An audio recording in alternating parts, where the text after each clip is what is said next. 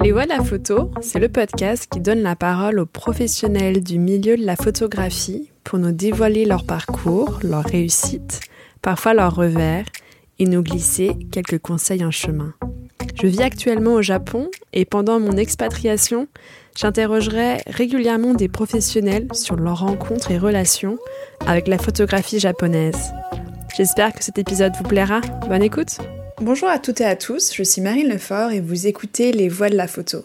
Pour ce premier épisode après l'été, je suis ravie de vous retrouver en compagnie de Philippe Bergonzo. Bonjour Philippe. Bonjour. Euh, je te remercie de me recevoir dans ta galerie euh, à Kyoto. Donc, euh, petite mise en contexte, j'habite encore au Japon jusqu'à mi-octobre et je réalise mes derniers entretiens en physique avant de revenir en France. Philippe, donc en, préparant, en préparation de cet entretien, on se disait qu'il allait falloir angler nos, échanges car tu as vécu plusieurs vies et nous pourrions passer la journée à, à écouter le récit de tes aventures, ce qui serait très agréable, mais ce qui ne correspond pas exactement au format de ce podcast. Euh, donc on va commencer et dans cet entretien je, souhaiterais qu'on aborde euh, en particulier le fonctionnement du marché de l'art au Japon à travers ton expérience euh, et aussi à travers tes yeux le regard que tu peux avoir sur la place de la photographie dans la société japonaise. Pour commencer notre entretien, je te présente que tu te présentes avec tes propres mots.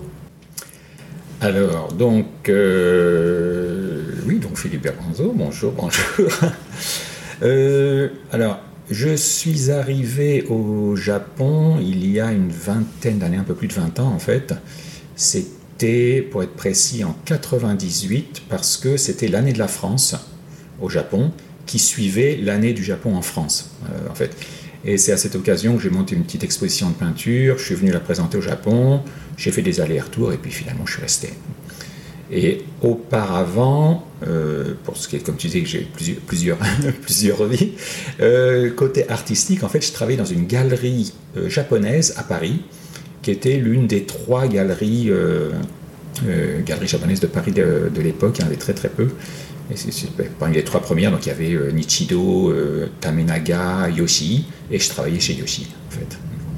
C'est ce qui m'a amené à l'art et au Japon, et je suis encore là. Et comment tu as rencontré ce galeriste et quelle est la, formation, s'il y en a une, que tu as fait avant, ton arrivée, enfin, avant ton entrée dans, chez ce galeriste parisien? Alors, en fait, euh, bon, euh, on verra sûrement ça tout au long de, l'entretien, mais euh, c'est les hasards hein, qui, qui, font, qui font la vie, surtout, surtout la mienne, j'ai l'impression. en fait, pour faire court, mon frère, qui lui aussi est galeriste et marchand d'art, mon frère finissait ses études et devait faire un stage dans une entreprise. Et il avait donc par hasard été pris en stage dans cette galerie japonaise. Puis à l'époque, il y avait encore le service militaire. Donc euh, mon frère, lui, devait partir, c'était dix mois peut-être à l'époque encore, devait partir euh, faire son service militaire. Et moi, je travaillais à la banque en fait, euh, depuis un an, et je ne m'y plaisais pas du tout. Et donc je me disais, tiens, je vais faire autre chose. Mon frère quittait la galerie, ce stage, et, je dis, bah tiens, puisque une place de stage qui se libère, pourquoi pas aller euh, faire un stage dans une galerie Et c'est comme ça que je suis rentré dans la galerie. Euh, j'étais rentré pour trois mois et j'y suis resté dix ans. Quoi. Et on y vendait quoi euh, dans cette galerie? Alors c'était une, galerie, ce qu'on appelle donc, les, galeries des modernes. Hein. donc c'était les années donc, 90. donc c'était la fin un peu de l'économie bulle, presque la fin de l'économie bulle. Donc c'était très école de Paris, impressionniste. Euh, Picasso, Chagall, euh, Georges Rouault. Moi, ce, ce que le, marché japonais, en tout cas, demandait beaucoup à l'époque. Euh, juste pour la petite histoire, ça a été un peu mon premier contact, finalement, paradoxalement, avec des photographes.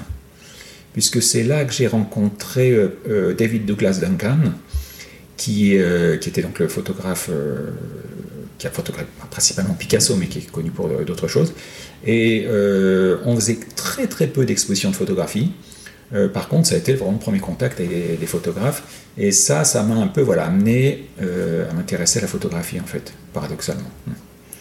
Et, et, le Japon, pourquoi, pourquoi avoir participé à cette exposition euh, au Japon euh, à la suite de, l'année du Japon? Quel était un peu le, le contexte avec la galerie Alors en fait, donc la galerie euh, de Paris était japonaise. le propriétaire donc vivait à, à, Tokyo puisque la galerie, la galerie principale est à Ginza. Elle existe toujours d'ailleurs. Et moi, je n'avais jamais été intéressé pas désintéressé non plus, mais par la culture japonaise, euh, comme fan de manga ou choses comme ça, pas du tout, mais je suis arrivé par hasard dans une galerie donc, qui était japonaise, j'ai côtoyé des japonais, il y a eu l'année du Japon en France, donc c'est d'ailleurs la première fois que j'ai vu le, le, Jidai Matsui Kyoto, la première fois que je l'ai vu c'était rue de Rivoli à Paris en fait, c'est un peu, un peu bizarre. Et donc du fait que la galerie participait aussi à l'organisation cette année du Japon euh, en France, réciproquement, quand il y a eu l'année de la France euh, au Japon, euh, on avait été aussi euh, sollicité pour organiser diverses choses. Et moi, ça faisait dix ans que j'étais dans la galerie, j'avais envie de faire des choses un peu par moi-même, et donc j'ai quitté la galerie et j'ai réuni, c'était quatre jeunes artistes français, quatre peintres, et j'ai trouvé un petit sponsor et je suis parti à Yokohama un mois présenter l'exposition dans le programme. D'ailleurs, j'avais pu le mettre dans le programme de l'année de, l'année de la France au Japon, donc c'était assez sympa. Et euh, j'ai tout vendu. Euh, je suis retourné en France, j'ai remonté une expo, une expo, je suis reparti et je n'ai rien, rien vendu. Mais voilà, ça a été mon premier contact euh, avec le Japon et petit à petit, je me dit, ah oui, quand même, c'est quand même sympa. et c'est surtout un autre monde, c'était pas du tout la même manière, la même manière de travailler. voilà, donc c'est un peu par accident que je me retrouve ici en fait. Et donc du coup, c'est après plusieurs allers-retours entre la France et le Japon que tu as décidé de, t'installer au Japon? Oui, parce que bien sûr, euh, j'étais venu juste présenter une expo, donc euh, pour vivre au Japon, il faut quand même euh, un visa, hein, comme, tu le sais. Donc au début, voilà, je faisais des allers-retours, je venais passer un mois, deux mois ou trois mois en touriste, repartais en France, et puis petit à petit, euh, je, me suis dit, voilà, c'est un peu l'endroit où, euh, où j'ai envie d'être. Euh, et puis je me suis marié aussi, et puis bon, il y a diverses choses, j'ai eu des enfants aussi ici. Et puis, non, c'est un, pays, ça fait plus de 20 ans que j'y suis, et c'est un pays qui finalement très attachant, très agréable à vivre, si on, si on, accepte un peu les règles de la société japonaise. Et puis surtout, c'était un marché de l'art très nouveau, assez fascinant. Euh, et puis finalement qui, me convenait, qui me convenait assez bien, c'était pour ça que j'y suis encore. Est-ce que j'y serai encore euh, pour 10 ans? Je ne sais pas, mais en tout cas c'est ce qui m'a amené là. Et qu'est-ce que tu faisais en arrivant? Du coup, tu étais galeriste euh, tu m'as dit que tu étais aussi courtier. Comment ça s'est passé le, le début? Et aussi, quelles ont été aussi un peu les évolutions, les, les, les projets que tu as pu faire, euh, les gros projets, entre, enfin, voilà. Euh, Alors, en fait, euh, quand je suis arrivé, donc j'avais déjà un peu des, quelques contacts, forcément du fait que j'étais dans une galerie japonaise, je connaissais déjà quelques noms, j'avais quelques amis, ex-collègues que je n'avais d'ailleurs jamais rencontrés puisqu'ils travaillaient dans la galerie du Japon et moi dans la galerie parisienne. Euh, donc j'avais des, collègues euh, que je connaissais uniquement de nom par fax, puisqu'il n'y a pas de mail à l'époque, hein. ça, peut paraître surréaliste. Et, euh, et, quand je suis arrivé, pour monter des expositions, en fait, peut-être qu'on en parlera après, mais il y a le, système des kashigaru au, au, Japon, qui sont donc les galeries à louer, qui représentent un gros pourcentage des galeries japonaises. Et donc, entre guillemets, il suffit de louer l'espace pour euh, une semaine, euh, trois jours. Euh, les expos durent rarement un mois au Japon. Hein, donc, et voilà, il suffit d'amener des œuvres, faire, faire, son, faire son exposition et, si possible vendre. Sur le papier, ça a l'air très simple. Hein. Ensuite, il y a bien sûr le, métier de courtier, courtier d'art, donc où il faut, comme un agent immobilier, en fait, trouver, trouver une, une œuvre à vendre euh, et trouver quelqu'un qui, qui, veut l'acheter et puis prendre une commission au passage. Je, fais, je résume très simplement, c'est toujours un peu plus... Euh, ça a l'air magique comme ça, ah oui, oui. Euh, et que ce soit d'ailleurs en peinture comme en, comme en photographie. Hein. Et du coup, euh, quel type, euh, quel type d'art Tu as commencé un petit peu par euh, les, les, les, mêmes œuvres, en tout cas ce que tu as pu apprendre dans la galerie à Paris, et quels étaient aussi les collectionneurs à, qui tu, à qui tu vendais ces œuvres Alors en fait, les premières expositions, c'était quatre jeunes, mm. quatre jeunes artistes. qui n'étaient pas du tout des artistes très connus, qui, bon, qui, qui avaient déjà une clientèle, que, qui étaient quatre artistes que je, que je connaissais. On est restés très amis. Et c'était euh, peinture, donc. Euh, puis, à la même époque, euh, mon frère ouvrait avec deux amis une galerie de photographie à Paris qui s'appelait Acte 2, qui était juste derrière les Champs-Élysées. Et du fait que moi, je commençais à m'installer au Japon, mon frère avait cette galerie de photographie, on s'est dit, bah, tiens, pourquoi pas aussi échanger, euh, échanger des, euh, des, photographes. Donc le début, c'était ça, c'était la peinture, c'était un peu euh, photographie petit à petit. Et puis vendre des jeunes artistes, même si on vend des peintures, il y a quand même le transport. Comme je te disais, il faut louer, il faut louer un espace pour présenter. Donc même si on vend, il ne reste pas grand-chose à la fin. Donc, euh, ce qui permet de survivre, euh, euh, c'est le courtage, en fait. C'est la vente de grosses pièces à des collectionneurs. Et comment tu trouves ces, comment tu trouves ces pièces? Alors ça, c'est un peu aussi... secret Pareil. Non, non, c'est pas secret, mais c'est ce que diront tous les... C'est un peu comme dans l'immobilier, hein, c'est exactement la même chose. il, faut, il faut parler, il faut chercher, il faut il faut, il faut se déplacer, il faut voyager, il faut rencontrer des gens. Et euh, plus, si j'ose dire, que, que dans l'immobilier, même si ça reste, ça reste vrai, euh, il y a une question de confiance euh, énorme. C'est-à-dire que, entre guillemets, n'importe qui peut être marchand d'art. C'est un peu ça qui est, paradoxal. et n'importe qui, entre guillemets, peut faire un certificat d'authenticité d'une œuvre d'art. C'est assez, euh, par exemple, moi je peux très bien dire, voilà, je fais un certificat, je, certifie que cette œuvre est euh, un, tableau original de Picasso. Euh, j'ai tout à fait le droit de faire ça. Par contre, personne ne va me croire. Donc c'est pour ça que les certificats Picasso sont faits par le comité Picasso, les certificats Chagall sont faits par, par Chagall parce qu'ils sont reconnus. Et donc un étranger français qui débarque au Japon, que personne ne connaît, et qui dit, voilà, moi je, vous apporte euh, cette œuvre de, tel expert, faites-moi confiance, vous pouvez l'acheter. Bien sûr, ça ne ça, se, passe pas, ça se passe pas bien du tout. Euh, il faut plus encore au Japon qu'ailleurs, il faut être présenté par quelqu'un, recommandé par quelqu'un, avoir quelques expériences positives au début, etc. Et on n'a pas le droit à l'erreur, je crois. Bien plus ici qu'ailleurs quand ça se passe bien, les gens sont très contents. Quand ça se passe mal, quand ça se passe mal pardon, on est tout de suite blacklisté, comme on dit. Euh. Et du coup, c'est par le réseau de la galerie que tu as pu euh, rencontrer ces, ces personnes et que tu pas en concurrence Non, non justement parce que. Alors, euh, c'est un, un, milieu. Bah, je ne sais pas si on en parle après, mais il y a très peu de contrats écrits en tout cas. Et dans le milieu de l'art et aussi dans le, surtout dans le milieu japonais. C'est surtout la parole qui fait que euh, qu'il y a des contrats en fait. Et euh, on peut absolument pas se permettre de dire voilà j'ai euh, voilà euh, quitté quitté cette galerie là. je sais que vous êtes un client de cette galerie, mm. mais vous pouvez acheter par moi et pour moins cher. ça, ça passera jamais, même si c'est pour moins cher, ça, ça passera jamais. Donc il faut repartir à zéro en fait même s'il n'y a pas de contrat de non-concurrence pendant quelques années, c'est assez tacite. Et euh, alors j'imagine qu'il y, a des gens qui seraient peut-être moins scrupuleux, euh, euh ça ne dérangerait pas, mais non, c'est euh, surtout au Japon, on peut pas. Même si les gens disent ah ben vous êtes sympathique, ce sera avec plaisir, mais vous comprenez, je ne peux pas me permettre. donc tu as mis à peu près combien de temps à, faire ton nid, à, trouver euh, ben, je, je, cherche encore. non, il y a, y, a, y, a des, y a des hauts, des bas, et puis c'est, après, comme je te disais, c'est un peu au gré des, rencontres.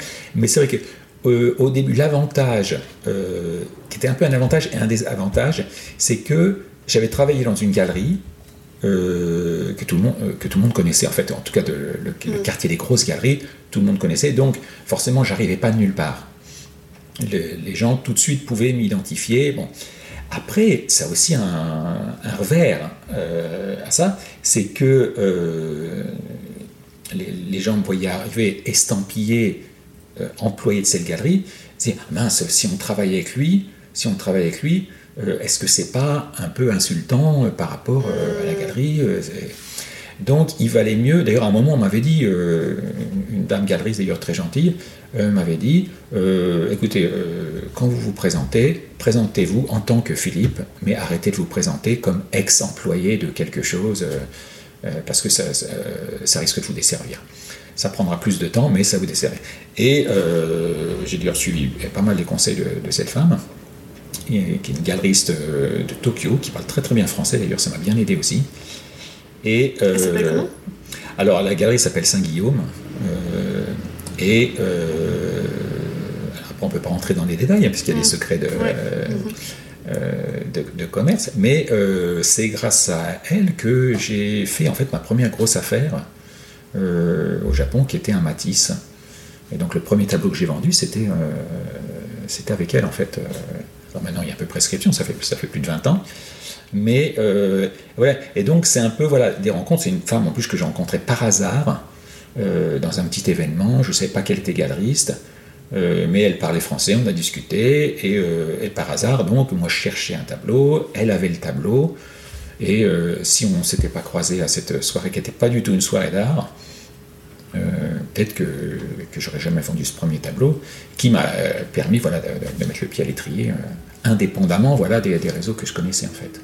Et, comment la langue est...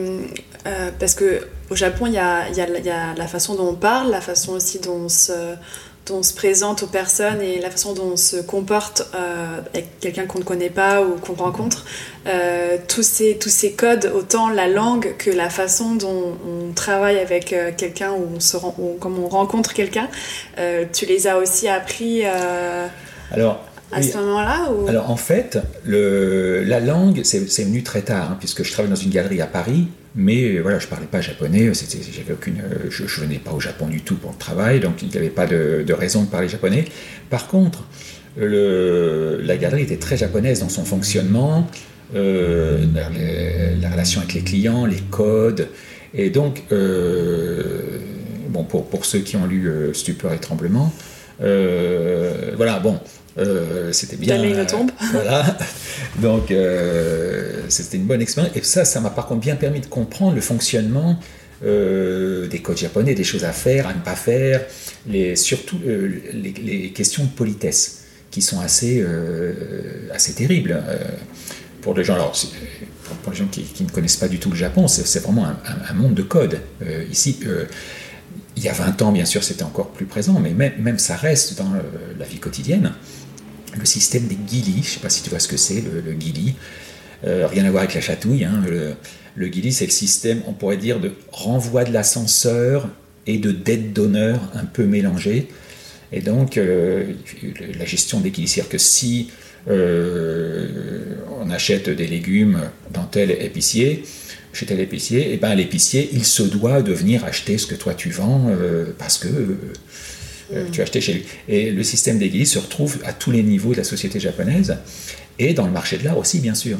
Donc si on a euh, un tableau à vendre, l'idée c'est de créer un guili auprès du potentiel acheteur. Euh, ben moi je vais t'aider à faire ça pour que tu te mm. sentes obligé d'aller acheter ce tableau plutôt chez moi plutôt que chez toi. donc c'est aussi des, choses qui, qui, existent quasiment pas ailleurs. Et donc voilà, donc les j'avais les codes en tout cas du milieu de l'art. Euh, je les ai appris voilà, pendant dix ans au, contact de, ce président japonais qui était très très japonais, euh, donc du fait. Hein, euh. après, la langue, quand j'ai commencé à habiter à Tokyo, bon, avec de l'anglais et une certaine prononciation, il faut s'habituer un peu à la prononciation japonaise. Bon, j'arrivais quand même à me, à me, débrouiller, puis j'ai eu la chance de rencontrer des, des francophones aussi. Mais très vite, effectivement, il a, il a fallu euh, il a fallu parler, parler japonais, puisque quand on parle à peu près japonais, au début, on est très kawaii, euh, donc c'est mignon. Et puis après, à partir d'un certain, d'un certain prix euh, d'œuvre, là, on n'a plus envie du tout d'être kawaii.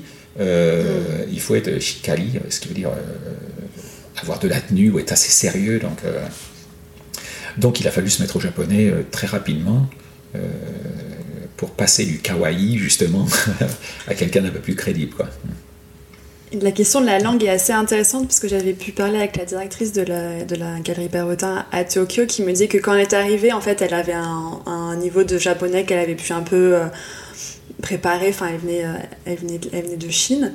Euh, et en fait, elle s'était rendue compte que parfois, il valait mieux qu'elle ne parle pas ou très peu et qu'elle laisse ses collègues japonais être plus en avant et que parfois le fait que elle, en tant que française, de ne pas parler, euh, ça leur permettait aussi d'être pardonnée, entre guillemets, de certaines erreurs ou de certaines maladresses qu'on pourrait faire quand on n'est pas japonais et qu'on n'a pas euh, baigné. Donc du coup, je trouve que c'est effectivement euh, la question de la langue est très et aussi liée au code, mais est aussi au cœur de, du, du, du, du, du relationnel et du business, vu que que vendre des œuvres, c'est lié vraiment à de l'affect. Donc, euh, complètement. Alors, en, ce qui est déjà, pour vivre au Japon, il faut, il faut, il faut parler japonais. Déjà, dans n'importe quel pays, c'est toujours plus mm. agréable, faut rencontrer les gens. Quand on vit en voyage, bon, c'est vrai qu'on peut pardonner euh, d'avoir juste quelques mots un peu de, communication, c'est toujours plus sympathique. Après, c'est pour travailler, si on n'a pas la langue du pays, ça complique beaucoup, beaucoup de choses. Mais comme, euh, comme tu le citais dans ton exemple, euh, il y avait un peu cette image avant qu'on appelait le henna gaijin, l'étranger bizarre. Donc c'était l'étranger qui parlait bien japonais, qui, qui, qui était culturellement plus japonais que les japonais, ça faisait très, très étrange. Et ça peut un peu nuire à, certaines, certaines relations, on va dire, surtout dans, le travail. Et moi, je vois, il y a certains, euh, on peut dire collègues, enfin, aux, galeries, euh, que je connais depuis, depuis 20 ans, qui savent que maintenant je parle assez correctement, euh, enfin, je peux tenir une conversation en japonais quand même, et on ne parle qu'en anglais. Euh, ils savent pourtant que je, même quand, je suis quelquefois dans leur galerie, je parle à d'autres personnes en japonais, et quand je me retourne vers eux, on parle en anglais. C'est une marque aussi de respect pour eux, puisqu'ils font l'effort de, hmm. parler une autre langue euh, que la leur. Euh, et donc, pour montrer aussi, alors ça dépend un peu des gens, mais aussi les anciens, les anciens président qui voulait montrer un peu qu'il parlait euh, l'anglais, donc donc c'est mieux de laisser parler anglais, c'est beaucoup plus poli. Euh, euh. donc évidemment, la langue c'est aussi une chose importante. Alors pour ceux qui voudraient tenter l'expérience de venir travailler au Japon, on peut effectivement travailler avec l'anglais. maintenant, beaucoup d'hommes d'affaires et même de jeunes parlent très très bien anglais. ça aide quand même de parler japonais beaucoup. Et par contre, il faut faire attention, on, retombe dans, pour ceux qui ont lu que ça commence à vieillir, hein, quand même, stupor et tremblement. Euh, mais pour ceux, euh, les moins jeunes qui, qui s'en souviendraient, euh, justement, Amélie Nothomb disait qu'elle était sanctionnée d'avoir trop bien parlé japonais à un moment. Donc il faut faire attention que ça ne dérange pas l'environnement, que les gens se disent mais pourquoi est-ce qu'il parle si bien C'est bizarre. bon, ça a quand même évolué, en 20 ans ça a quand même évolué. Pour en euh, revenir au, euh, euh, marché de l'art au Japon, est-ce que tu as pu voir des évolutions sur, sur la structuration du marché, sur son évolution, sur une ouverture ou alors un, refermement Est-ce qu'il y, est y, a des éléments que, que tu as pu voir ces dernières années? Est-ce que tu aurais des exemples ou euh, ou même fiscalement, est-ce qu'il s'est passé des choses? Enfin voilà, est-ce qu'il y a eu des, évolutions?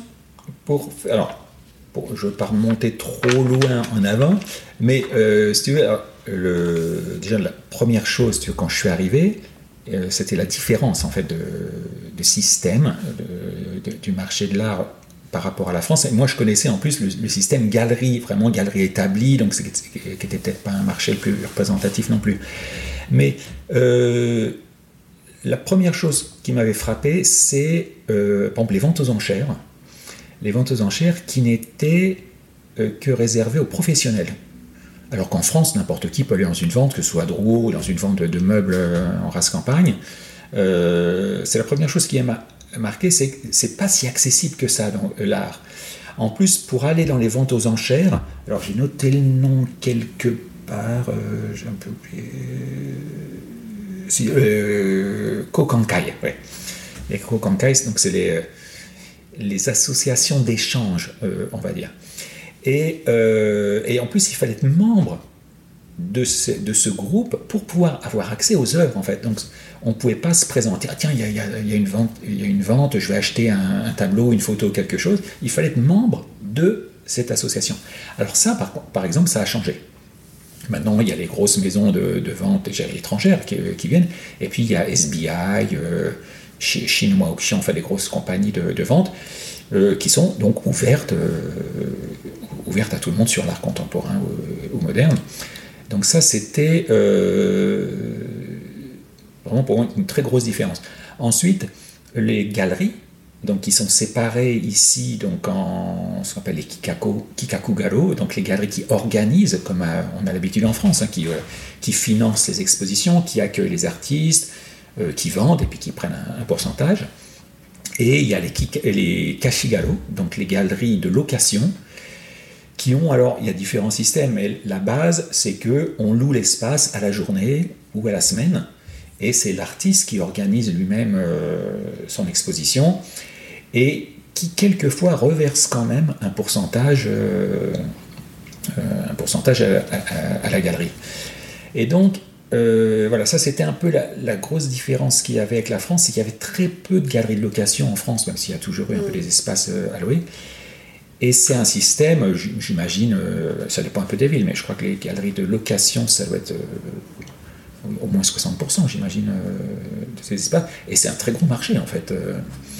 Et, donc, voilà. Et ça, ce qui a évolué, c'est que euh, il y a des galeries qui étaient 100% location, qui, avaient des, noms, je ne vais pas citer, des noms comme ça, mais qui étaient galeries de location, et qu'on retrouve euh, finalement maintenant dans les foires d'art contemporain même international, donc qui sont allés vers euh, la galerie d'organisation, on va dire. Et inversement, avec les fluctuations du marché de l'art, il y a des galeries qui étaient 100%, 100 galeries de Kikaku, donc d'organisation, euh, bah, qui, euh, forcément, pour faire rentrer un peu d'argent, hmm. se mettent en semi, semi-location, on va dire. Euh. donc on peut profiter du nom de la galerie, qui est, une galerie qui a déjà une certaine renommée, on peut en profiter, donc louer leur espace, avoir une expo chez eux. Par contre, il faut payer soi-même. Donc ça fait rentrer un peu de liquidité dans la galerie, et l'artiste, lui, profite un peu du nom, de la renommée et de la clientèle de la galerie. Donc ça, je pense que c'est un peu euh, évolué euh, d'une part. Ensuite, euh, ce qui a bien évolué, ben, c'est alors les foires, le système des foires. Je ne sais pas si tu qu'on en parle plus en détail, mais il y a eu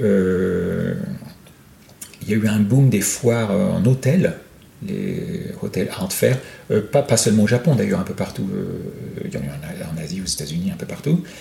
Il y a eu un pic il y a quelques années. Il y avait des hôtels fer un peu partout. Euh, ça a un peu baissé. Euh, donc euh, il y a différentes raisons, on pourra en parler éventuellement. Et après la photographie, bien sûr, puisqu'on était quand même un peu parler de ça. Le marché, on va dire, de la photographie, enfin, alors en 20 ans, ça, a complètement changé, bien sûr. Hein. Tu avais interviewé aussi Lucille Rebos mm. de Curtographie. Euh, oui, en 10 ans, le, en 10 ans donc, de festival, euh, on a vu vraiment des, changements assez, assez profonds sur le marché, hein, en tout cas le, marché de la photographie. Et du coup, en termes de, de projet, tu es passé, enfin, du coup, France, Yokohama, Tokyo, euh, Izu. Oui, alors après, j'ai habité Izu un peu par la force des choses, toujours pareil, par hasard, puisque ma, ma femme, en fait, avait été nommé conservateur d'un futur musée, puisqu'il était encore en construction, dans la péninsule de Izu, donc un peu, un peu au, sud, au sud de Yokohama, il y a une petite péninsule. Euh, et donc, euh, comme elle était euh, nommée conservateur là-bas, ben, j'ai suivi. Alors après, Izu, c'est très joli, hein, c'est la région des sources thermales, la mer, la mer vert émeraude, comme ils disent, et du wasabi. Alors après, si on aime le wasabi et l'eau chaude, c'est bien, mais, pour vivre, c'est un peu différent. Et donc, moi, en fait, j'habitais à Izu, mais je faisais des allers-retours. J'étais 3-4 jours par semaine, en fait, à Tokyo. Et ensuite, Kyoto, depuis une dizaine d'années. Et pourquoi Kyoto? Alors, en fait, on avait passé 10 ans à Izu. Et alors, on, on, voulait rester 10 ans. Et en fait, on est resté 11 ans, je crois. Et euh, il y a eu l'expérience aussi, bien sûr, du tremblement de terre euh, et du problème de Fukushima euh, un, an, un an plus tôt. Et on, se disait, bon, qu'est-ce qu'on fait? Est-ce qu'on va... Il y avait trois options, c'était ou Tokyo, ce qui pour moi m'intéressait plus, puisque pour travailler, quand même, c'est assez confortable, ou Paris, mais c'était donc il y a un peu plus d'une dizaine d'années. Bon, le marché c'était moyen. Puis j'ai un frère qui fait le même métier que moi à Paris si on se retrouve tous les deux euh, dans la même ville à faire la même chose, ça n'a pas de sens. Alors que l'idée d'avoir un Bergonzo à Paris, un au Japon, euh, ça permet des échanges plus intéressants. Et l'autre option, euh, c'était Kyoto. Pourquoi? Simplement parce qu'à chaque fois qu'on a la Kyoto euh, en voyage, pour visiter des choses, on se dit ah, quand même deux jours, c'est court, euh, ce serait bien. Euh, si on habitait à Kyoto, on aurait plus le temps de voir, de visiter tranquillement. Et donc on a choisi Kyoto parce que ça faisait un bon équilibre entre mes filles qui sont nées à la campagne et Kyoto qui est, une, vraie ville, mais en même temps, on est entouré de la nature. Quoi. Et donc on a choisi Kyoto, et, finalement en habitant à Kyoto, on n'a plus le temps de voir euh, les monuments, euh, les temples et ça. Euh, comme un Parisien ne voit, va jamais la Tour Eiffel, c'est un peu, un peu pareil.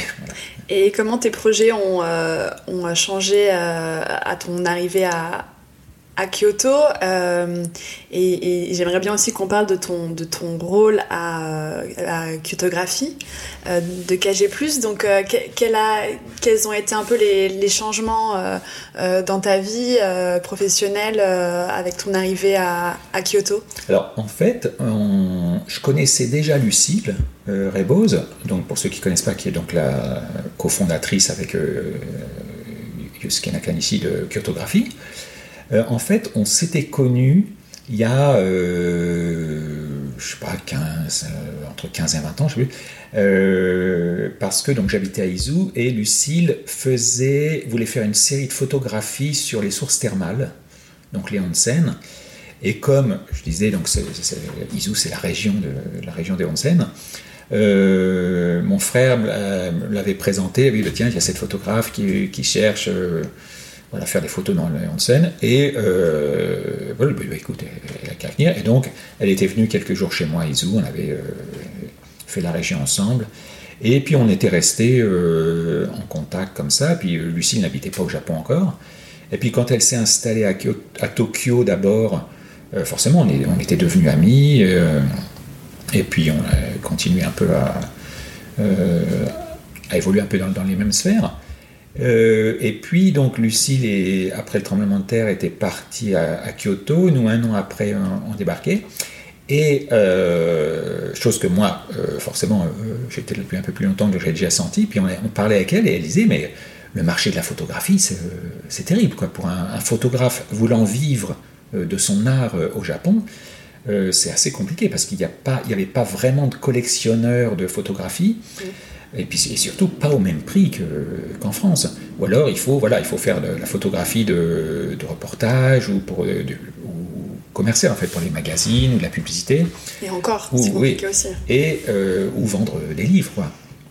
Et donc Lucille, euh, je me souviens, on parlait de ça, elle cherchait donc une idée. Et elle a eu cette idée de, euh, de, faire, voilà, de faire Kyotographie euh, en s'inspirant des, festivals qui, existent ailleurs. Alors on dit souvent, oui, c'est très euh, inspiré par Arles, ce qui est vrai, mais bon, mais, ça a quand même une couleur euh, mm. un, peu, un peu différente.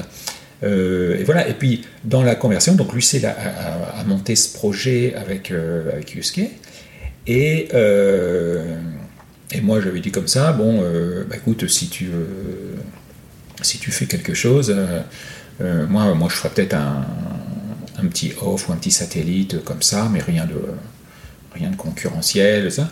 Et puis finalement, le studio dit, bah écoute, autant faire ça, pourquoi, faire, faire des choses séparées, autant faire ça ensemble. Et, donc, c'est comme ça que je me suis retrouvé dès la, première édition, en fait, avec donc Lucie Yusuke, et puis il y avait Sae aussi, à faire, voilà. alors moi, c'était que la partie KG Plus, donc le satellite. Mais donc, dès la première année, finalement, il y avait un satellite greffé, à, greffé à Kyotographie et organisé par la, même équipe.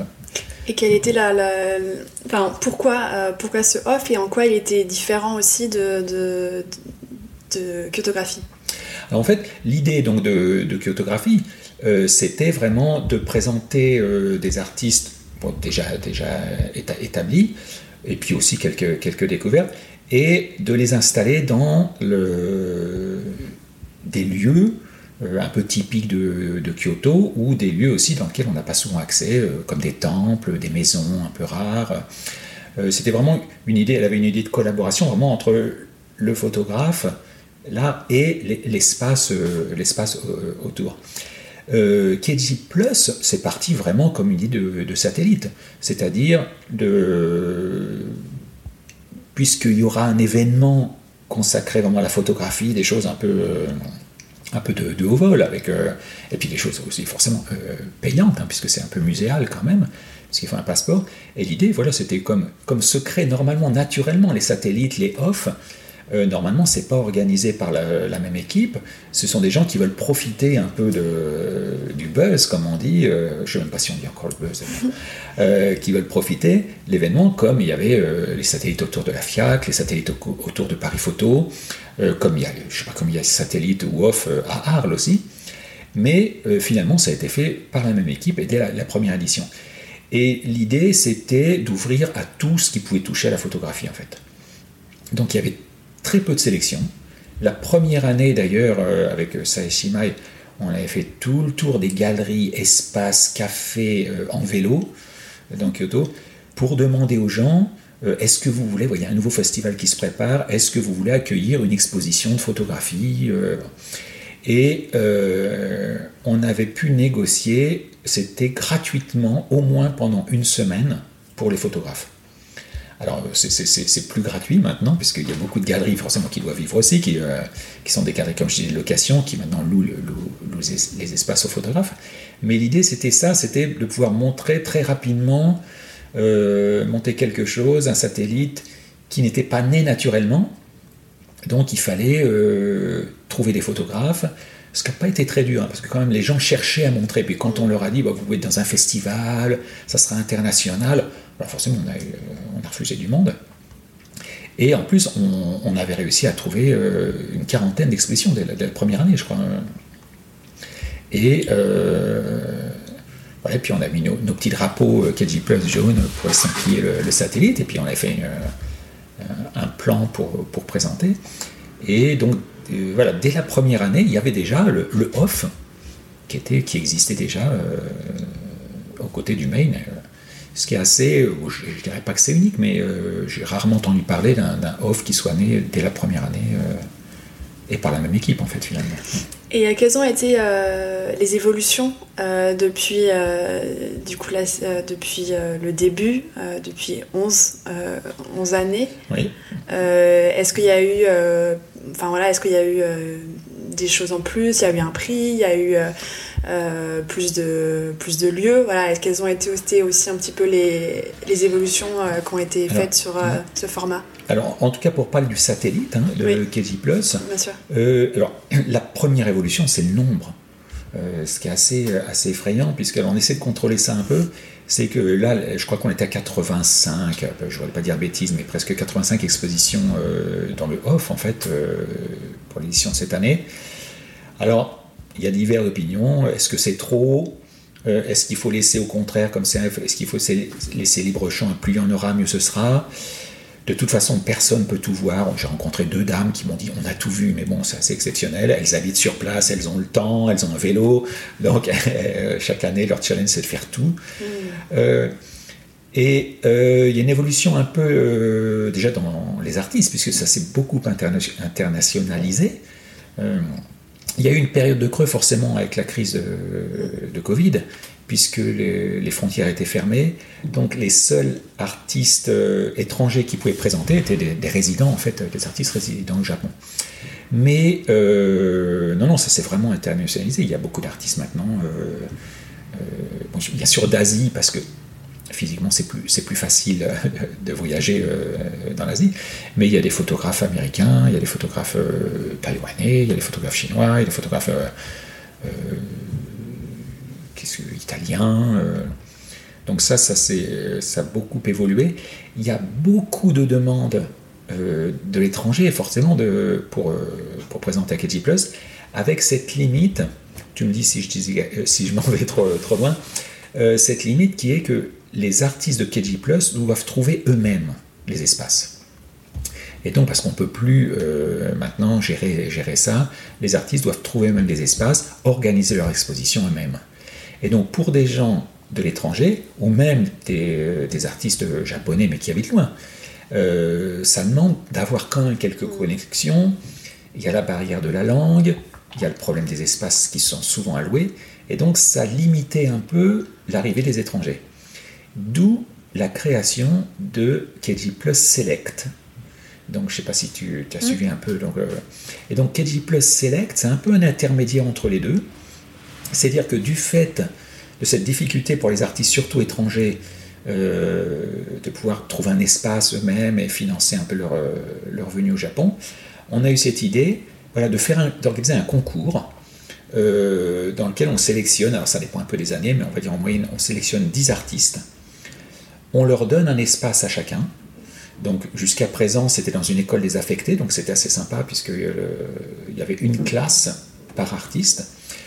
Euh, l'année dernière, on a dû séparer en deux, en deux espaces, mais on essaie autant que possible euh, de donner voilà, un espace à peu près équivalent euh, à chaque artiste. On leur donne une petite somme d'argent pour aider, donc c'est 200 000 yens, ce qui fait alors malheureusement maintenant un peu, un peu moins, c'est moins, moins de 2000 euros maintenant, pour un peu aider à la production ou un peu au voyage. Alors, j'entends ici les, commentaires, mais c'est vrai qu'il y, a, euh, il y a 5 ans, il y a 5 ans, avec 2000 euh, euros, on pouvait euh, payer son billet d'avion, avoir un peu de production, choses comme ça. Maintenant, après Covid, mm. on peut même plus payer son avion quasiment avec ça, mais par contre, les sponsors n'ont pas suivi le prix, de, le prix des billets d'avion. Et donc, l'idée voilà, de KG Plus Select, c'est voilà, pour des gens qui habitent très loin ou qui sont étrangers, euh, on ne peut pas donner à tout le monde, donc on, sélectionne 10. Euh, on leur donne un espace, un petit peu de frais, un petit peu d'argent pour aider un peu la production. Et parmi les 10 artistes qui présenteront leur exposition pendant un mois quand même, on leur donne aussi, un, on, imprime un, catalogue, on fait un plan, on fait un site, internet. Et un jury va aussi sélectionner un grand prix parmi ces 10 artistes qui lui aura une exposition dans le programme Kyotographie, dans le programme officiel, on va dire, de Kyotographie, euh, l'année suivante. Donc c'est un peu le pont un peu qui manquait aussi euh, entre Keiji Plus et Kyotographie. Il manquait un peu cette passerelle pour que des artistes euh, plus ou moins émergents aient une chance de participer voilà, au programme officiel de Kyotographie. Et ça, ça a été lancé quand KG Alors, KG Plus Select, c'était la cinquième édition, je crois. Euh, je crois que c'était la cinquième fois, il me semble. Et 4G+, ça prend à peu près combien de, combien de temps de ton, combien de temps dans ta vie? Est-ce que c'est est -ce que à peu près euh, la moitié de ton temps professionnel? Euh, Et du coup, j'aimerais bien introduire le sujet de cette galerie, là où on est actuellement, et des autres projets, les autres projets satellites. Oui, alors, toujours pareil, les gens qui voient un, festival comme Kyotographie, euh, ils se disent, euh, bon, photographie ça dure un mois, disons qu'il y a du boulot un mois avant, il y a du boulot un mois après. Euh, bah, malheureusement, si c'était ça, Lucille pourrait témoigner, si c'était ça, ça serait un peu trop beau. Lucille, Yusuke, ils font ça à l'année complètement. pour KG Plus, en fait, c'est une équipe réduite puisque on, tourne à peu près à trois euh, on n'est pas en temps complet officiellement, hein, donc, euh, mais euh, le, festival entre la préparation du concours qui doit être, on va commencer en septembre en fait pour pouvoir préparer, mettre les annonces. donc finalement, le, concours, l'expo, le festival sera mi-avril, mi-mai. Après, il faut continuer à suivre. Et même là, par exemple, on est au mois d'août et il y a encore des choses qui ne sont pas terminées. Je reçois encore des, des messages de l'ancienne édition et euh, je reçois maintenant, je ne sais pas combien de, mails par jour euh, d'artistes demandant voilà, alors est-ce que l'appel à candidature est ouvert? Quand est-ce que je peux? Finalement, c'est devenu une chose assez monstrueuse qui tourne à l'année. Mais euh, il faut quand même travailler aussi ailleurs, puisqu'on n'est pas. personne fait ça par Lucidius, qui est peut-être de deux, trois employés qui, font ça vraiment à plein temps toute l'année, toute l'année autrement c'est pas possible. Financièrement, ils ne pourraient pas, hmm. euh, pourraient pas supporter ça. Donc, ça me prend quand même pas mal de temps. Euh, puis même sentimentalement, c'est quand, hmm. même, c'est quand même un beau bébé, donc c'est assez sympa. Mais en dehors de ça, effectivement, il y a par exemple, comme tu disais, on est, on est à la galerie qui s'appelle Tsubomido, qui est un peu la, la voix du bourgeon, en fait. Euh, donc ça aussi, c'est un petit espace euh, dont je m'occupe depuis euh, deux ans. J'aimerais pouvoir m'en occuper un peu plus, mais donc c'est un, oui, c'est un petit espace. Alors pour, pour les gens qui, qui se situent à peu près Kyoto, on est un peu dans la partie nord, on va dire, la partie nord de Kyoto, pas très loin du temple de Shimogamo, qui est un gros temple qui est trésor national de l'UNESCO. voilà, donc c'est un petit espace dans lequel on fait des expositions un peu de entre mon épouse et moi, on fait de, ce qu'on aime finalement. Donc c'est souvent des artistes qu'on connaît déjà ou, des œuvres un peu euh, euh, oui, liées à l'humeur. Alors forcément, pendant KG Plus, on présente des photographes. Et puis euh, on fait aussi la céramique, de la sculpture, de la peinture. Et pareil, comme on en revient toujours au hasard et, aux rencontres. C'est exactement, c'est un peu au gré des rencontres qu'il se passe des choses ici, je crois. Et est-ce que tu as continué euh, tes activités de courtier ou Alors, Bien euh, sûr, oui, parce que ça, c'est un, peu, un peu le nerf de la guerre. comme je te disais tout à l'heure, c'est que moi, en tout cas, ce qui m'intéresse vraiment, le, travail que j'aime bien, c'est vraiment aller découvrir des, des jeunes artistes, organiser des expositions, montrer des choses qui n'ont pas été montrées euh, jusqu'à présent. Euh, il y, a cet artiste, par exemple, euh, photographe Izumi Miyazaki, qui commence, à, commence maintenant à être très connu depuis quelques années. Alors, c'est pas moi qui l'ai découverte, elle était déjà découverte sur Internet.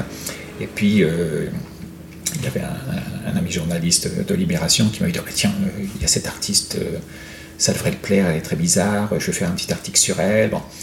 Et euh, par contre, voilà, euh, j'avais pu présenter sa première exposition, on l'a présentée d'abord à Paris, ensuite au Japon, puis au Luxembourg, et puis finalement j'ai même pu euh, la faire participer à Kyotographie dans le, premier programme officiel. voilà, donc ça c'est très satisfaisant d'accompagner des artistes depuis, voilà, depuis leur, éclosion, on va dire, et puis, essayer de les, amener sur une scène internationale. C'est ça qui, est passionnant en fait. Après, si on regarde l'histoire, l'histoire de l'art euh, et des galeries, les, euh, ce qu'on appelait les patrons en fait, qui aidaient les, artistes comme euh, Pierre Matisse, qui sont des, découvreurs de, grands talents, ben, ils n'avaient pas trop de problèmes de sous. donc c'est parce qu'il y avait de l'argent ou un métier qui permettait. Et donc, pour voilà, revenir au courtage, euh, sans le courtage, c'est assez difficile. De, ou alors il faut, euh, il faut trouver des très gros sponsors, des partenaires. Mais c'est le, courtage des grosses pièces euh, qui aide en tout cas à financer des, plus jeunes artistes. Et toutes les, grosses galeries d'ailleurs, d'art contemporain, pardon, ont souvent une section second marché, donc sur le courtage. Et euh, des, galeries un peu plus, voilà, euh, pour des jeunes, un peu plus galeries découvertes, et qui sont bien souvent, bien sûr, financées par le courtage euh, des grosses pièces. en tout cas, vu de mon côté, je parle toujours que vraiment en, mon nom propre, moi j'admire ceux qui pourraient ne vivent qu'en l'ensemble des jeunes artistes. Je pense qu'il faut avoir quand même quelqu'un derrière, et, sinon ça ne sera pas possible. alors j'ai un autre projet un peu que je, démarre doucement qui s'appelle Offshot. Alors, Offshot, c'était quelque chose que j'avais déjà, parce que le nom, j'aimais bien le nom en fait, parce que je, cherchais des noms de, de off. Alors déjà, bon, il y avait euh, KG Plus, j'avais bien aimé le Plus. Euh, alors euh, j'ai vu que Paris, alors je sais que c'est déjà avant, mais comme il s'appelle Basel, comme ils n'ont pas eu le droit d'utiliser le nom Basel pour Paris, donc ils ont utilisé, je sais plus, Paris Plus ou un truc comme ça, je crois. Et alors nous, ici bien sûr, on dit, oh, ils, ont copié KG Plus, ce n'est pas du tout, le cas. Euh, oui, off-shot, parce qu'en fait, euh, en cherchant des, noms de off, euh, comme ça, pour, et j'avais bien aimé le, nom off-shot, surtout lié à la photographie. Et après, en fait, j'ai eu le nom avant l'idée. Et, maintenant que j'ai le nom, qu'est-ce qu'on peut faire avec, avec off-shot? Et alors là, j'ai commencé un peu doucement à, mettre ça, greffé d'abord avec KG. L'idée d'off-shot, euh, c'est un truc que je voudrais développer un, peu plus maintenant, c'est une espèce de off, un peu de satellite de divers événements. Alors cette, fois-ci, cette fois-ci, pardon, c'était lié avec euh, Plus et, et mais de partir aussi à l'international.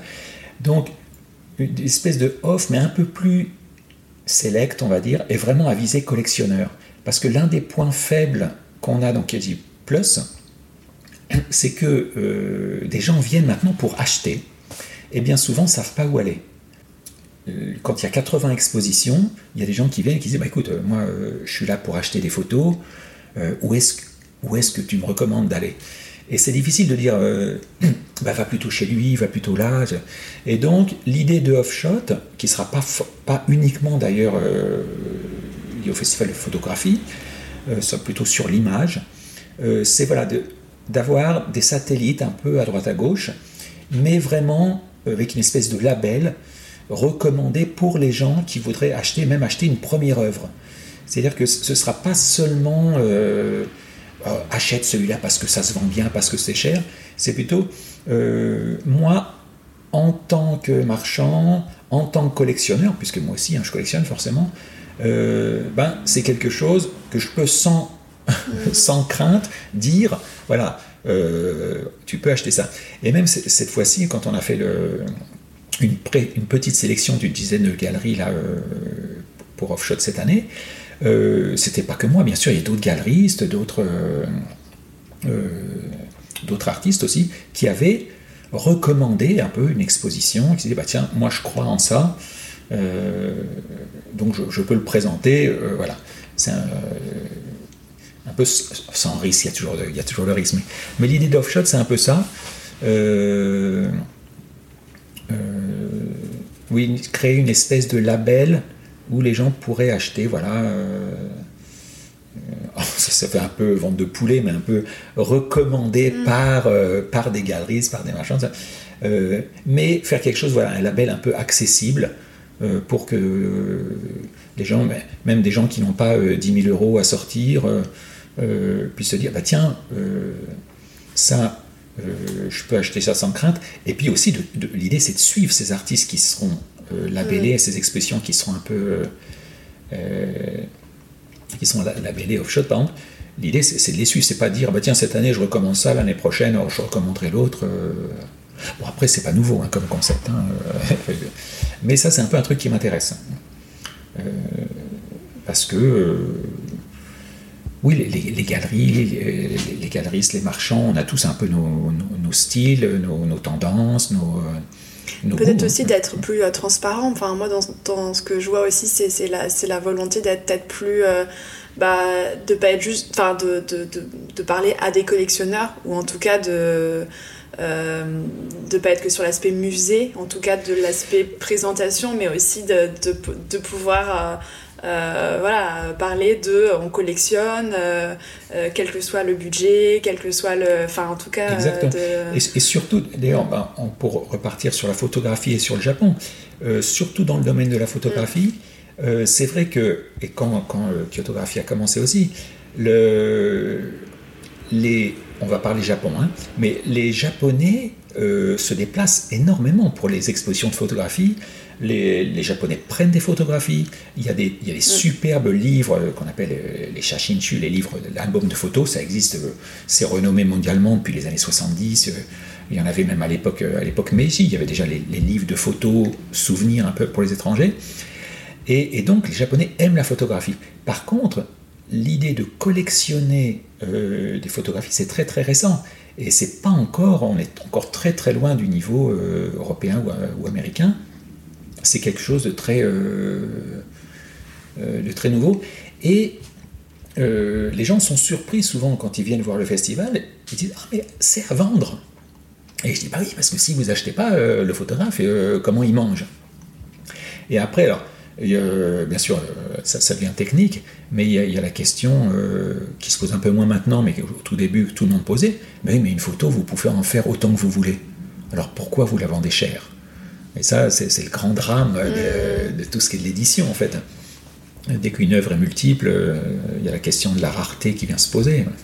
Je crois, je, crois que tu qu'on parle peut-être du prix des œuvres plus tard. Mais euh, non, on peut, on peut l'aborder, euh, l'aborder maintenant. Euh, effectivement, c'était, c'était lié au, métier de, courtier. Comment, comment est-ce qu'on fixe le prix d'une œuvre? Je pense qu'il n'y a pas de, de, règles et de calculs savants qu'on fait. Mais, mais oui, non, non. selon, selon toi, est-ce que tu, qu'il c'est une réponse? Oui. Alors le, le prix de l'œuvre, ça c'est toujours la grande question. Euh, la première question, c'est les gens qui ont une œuvre qui, est dans la famille depuis longtemps, qui sortent du grenier, qui disent ça vaut combien?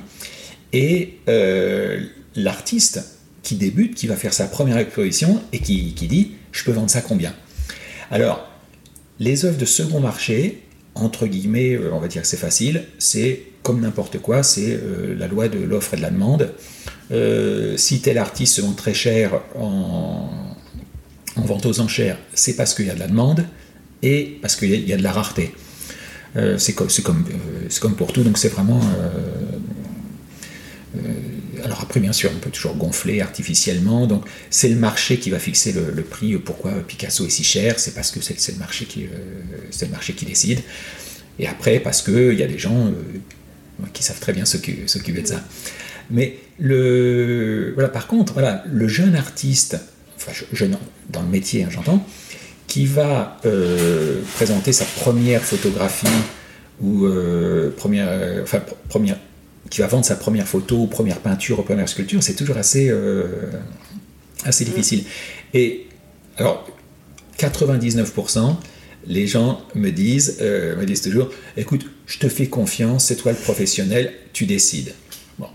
Je dis, mais t'es sûr? Oui, oui, oui, je te fais confiance, c'est le professionnel. Et moi, bien sûr, je, dis toujours, bah écoute, 50 euh, euros. Je dis, oh bah non, euh, pas 50 euros. Euh, et alors pourquoi je dis ça? C'est parce que je dis, bah oui, tu vois, y a, même si tu dis, tu ne sais pas combien tu veux, tu sais pas, il y a forcément un prix plancher qui est le prix sentimental auquel l'artiste va accepter de se séparer de son œuvre. Et ça, chaque artiste a un prix, euh, même si on ne sait pas. Euh, donc déjà, il y a ce prix plancher qu'il faut arriver à définir, c'est que l'artiste dise, bon écoute, moi euh, j'ai passé je ne sais pas combien d'heures à faire ça, j'ai réussi, sentimentalement, je m'en sépare pas à moins de 100 euros par exemple. Mm. Hein. Moi je m'en sépare pas à moins de ça. Ensuite, il faut que les galeristes mangent aussi l'argent. Donc ensuite, voilà, donc sentimentalement, l'artiste va s'en séparer à ce prix-là. Disons, on va rajouter 50% euh, pour, pour celui qui vendra l'œuvre. Si l'artiste la vend lui-même, c'est pour lui. Si le galeriste la vend, en, moyenne, hein, ce, sera pour lui. Euh, on arrive déjà à un prix, qui est un prix, on va dire, sentimental. Et ensuite, il faut se comparer un peu à ce qui se fait, à ce qui se vend dans les galeries, un peu comparer au marché, et en se disant, bon voilà, une œuvre de telle. Alors en plus, alors moi je déteste ça, la vente au, ce qu'on appelle la vente au point. Donc les points, c'est les tailles, hein, donc la, mm. taille de, la taille des, toiles, euh, des toiles de, peinture. Et, c'est pas méchant, mais il y a beaucoup d'artistes euh, qui disent je vends 100 euros du point. Donc, telle, telle, telle, telle image, ça va être temps multiplié par temps par la surface de ça. Et j'ai toujours l'impression, moi, qu'on parle d'acheter un kilo de viande ou truc comme ça. Je trouve ça un peu dommage. Mais c'est vrai que c'est pratique. C'est pratique. Bon, je, te fais le temps. On vend au centimètre carré, quoi. Euh, je, trouve, ça toujours un peu dommage. Si, on vendait euh, Picasso au centimètre carré, ça serait assez terrible, quoi. Euh, donc ça, c'est un peu dommage. Mais le, voilà. Donc pour revenir au prix, donc on arrive à un prix minimum. On regarde à peu près ce qui se passe et on dit, bah, écoute, si tu le vends ce prix-là, pour le même prix, tu peux acheter un, tableau d'un artiste déjà assez établi, donc personne ne va acheter parce que euh, tu es trop cher pour quelqu'un qui est, qui est inconnu. Si tu n'es pas assez cher, tu n'es pas crédible. Donc voilà, et donc il faut arriver à trouver un juste milieu. Et l'énorme risque euh, qu'il y a, c'est de démarrer trop cher, ce qui, a deux, qui peut avoir deux conséquences. La pire conséquence, c'est on fait une exposition qui est trop chère, mais on vend une pièce.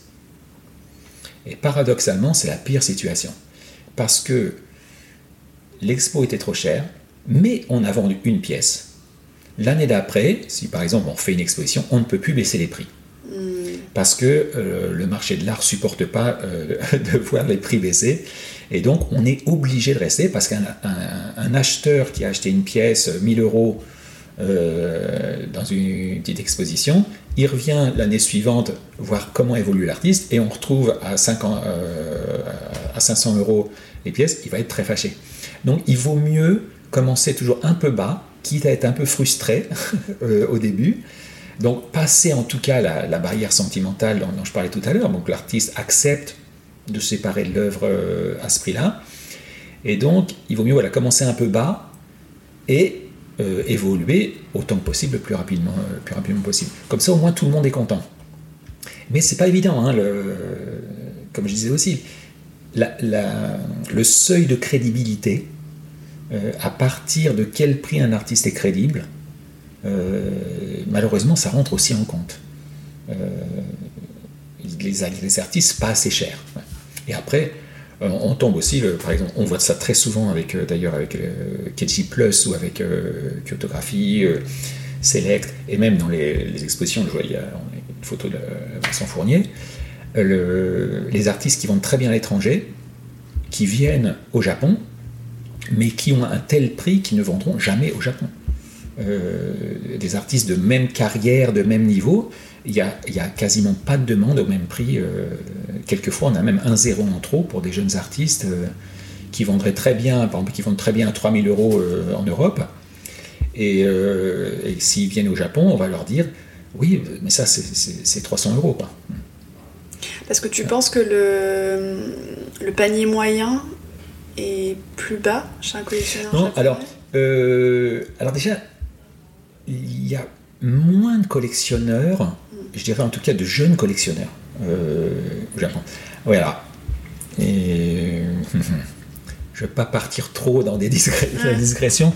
Euh, les collectionneurs établis, on va dire, j'aimerais que ce que je vois d'expérience, euh, que ce soit dans sont souvent des gens assez âgés. Finalement, dans le marché de l'art, les collectionneurs sont assez âgés. et donc, ceux qui ont les moyens euh, d'acheter et qui aiment, qui aiment collectionner, voilà, une moyenne d'âge assez élevée, et donc vont pas forcément vers la photographie, qui est peut-être moins quelque chose de leur époque, entre guillemets, euh, au sens de œuvre d'art. Donc en tout cas pour la photographie, ça joue, ça joue beaucoup. Euh, l'idée, bon, on va rester sur la photographie par exemple. Le, naturellement, je dirais que l'humain, alors c'est une théorie tout à fait personnelle, quand l'humain euh, commence à travailler, à gagner de l'argent, d'abord il mange, hein, euh, il mange, il se couvre, euh, il se met un toit sur la tête, il achète une, petite maison, s'il y a un peu de sous, une petite voiture, et après, quand il reste de l'argent, ben, on va vers l'art, on se fait plaisir, on accroche quelque chose au mur, et surtout on le montre. Donc notre culture européenne ou américaine, on fait les déjeuners à la maison le dimanche, ou on invite les amis le samedi soir, on fait les dîners. Ah, t'as vu, moi j'ai acheté euh, tel truc de photo, j'ai acheté ça. Ah, c'est sympa, tu me présenteras l'artiste. Il y a beaucoup de choses qui se passent comme ça, en fait, dans le marché de l'art en Europe. Mais au Japon, on rentre pas, comme tu as dû te rendre mm. compte de ton expérience, on rentre pas chez les Japonais, ou très très peu.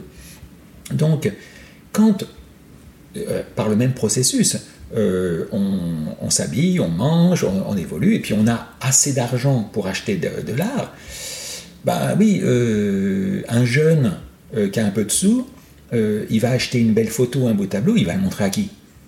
Quand on fait des rendez-vous avec les amis, on va au restaurant, on sort, on est très très peu chez soi. C'est en train de changer. Hein, et donc, il vaut mieux s'acheter une belle voiture. un jeune qui a des sous, il va s'acheter une belle voiture parce qu'on peut la montrer.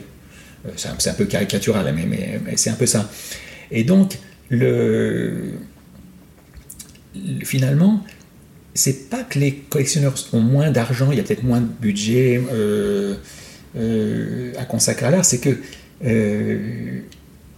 oui, on achète de l'art pour se faire plaisir, pour se faire plaisir, mais aussi il y a un côté quand même, on est content de montrer, hein, on est content de montrer. Moi, quand j'ai des amis qui, qui, viennent chez moi ou quand je vais chez des amis, euh, réflexe, la première chose que je fais, je regarde sur les murs euh, ce qu'il y a d'accroché, puis ça lance des discussions. Euh. et au Japon, ceux qui avaient cette force de frappe, donc les gros, collectionneurs qui pouvaient montrer, bah, ils avaient les moyens d'avoir le, le, hall de leur hôtel, ou les murs de l'entreprise, ou créer une fondation, ou créer des petits musées, ou d'avoir une chance en, tout cas de montrer, montrer là.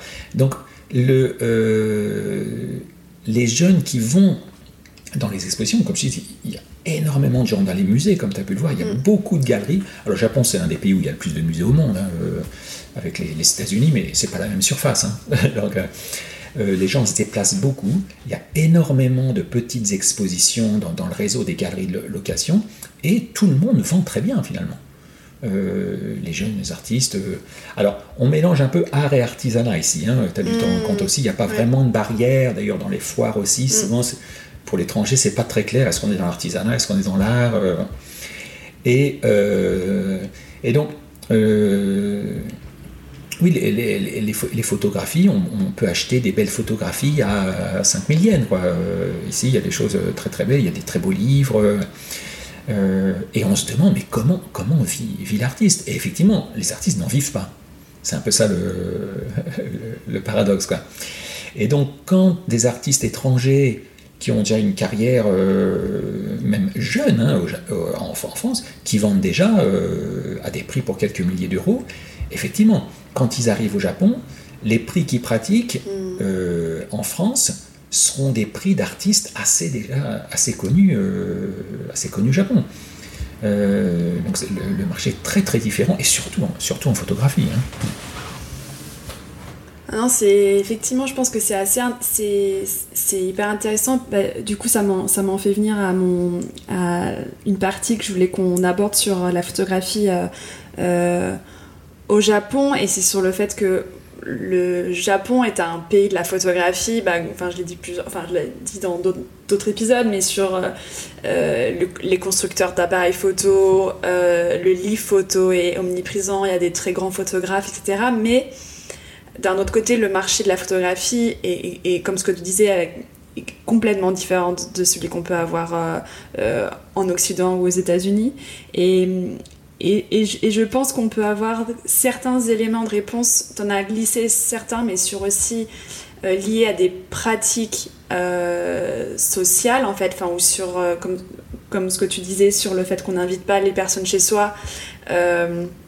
Donc du coup, on, ne met rien sur ces murs. Donc visuellement, l'espace autour de nous n'est pas composé comme ce qu'on peut avoir dans, euh, dans, une maison euh, occidentale.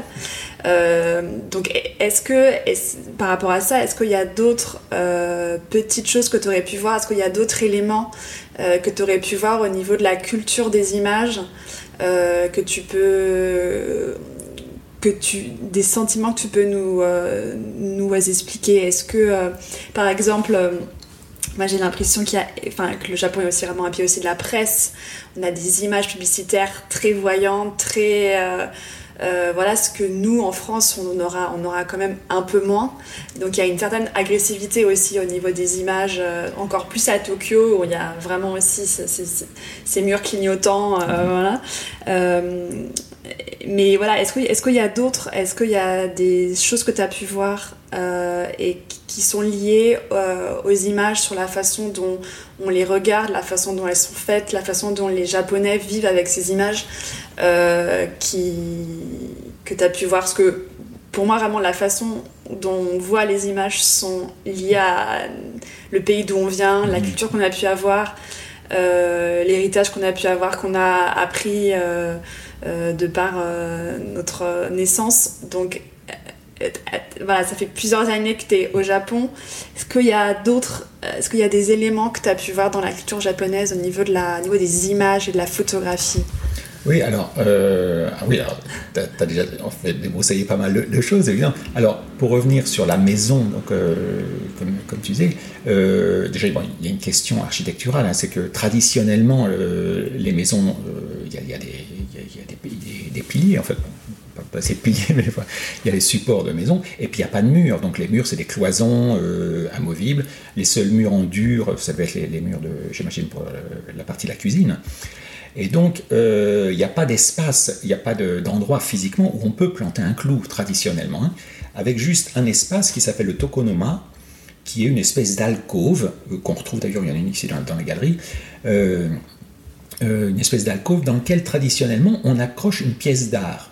Donc, qui soit un kakejiku, donc une calligraphie ou un, ou un, ou ou euh, une céramique, ou une sculpture, ou une installation d'ikebana.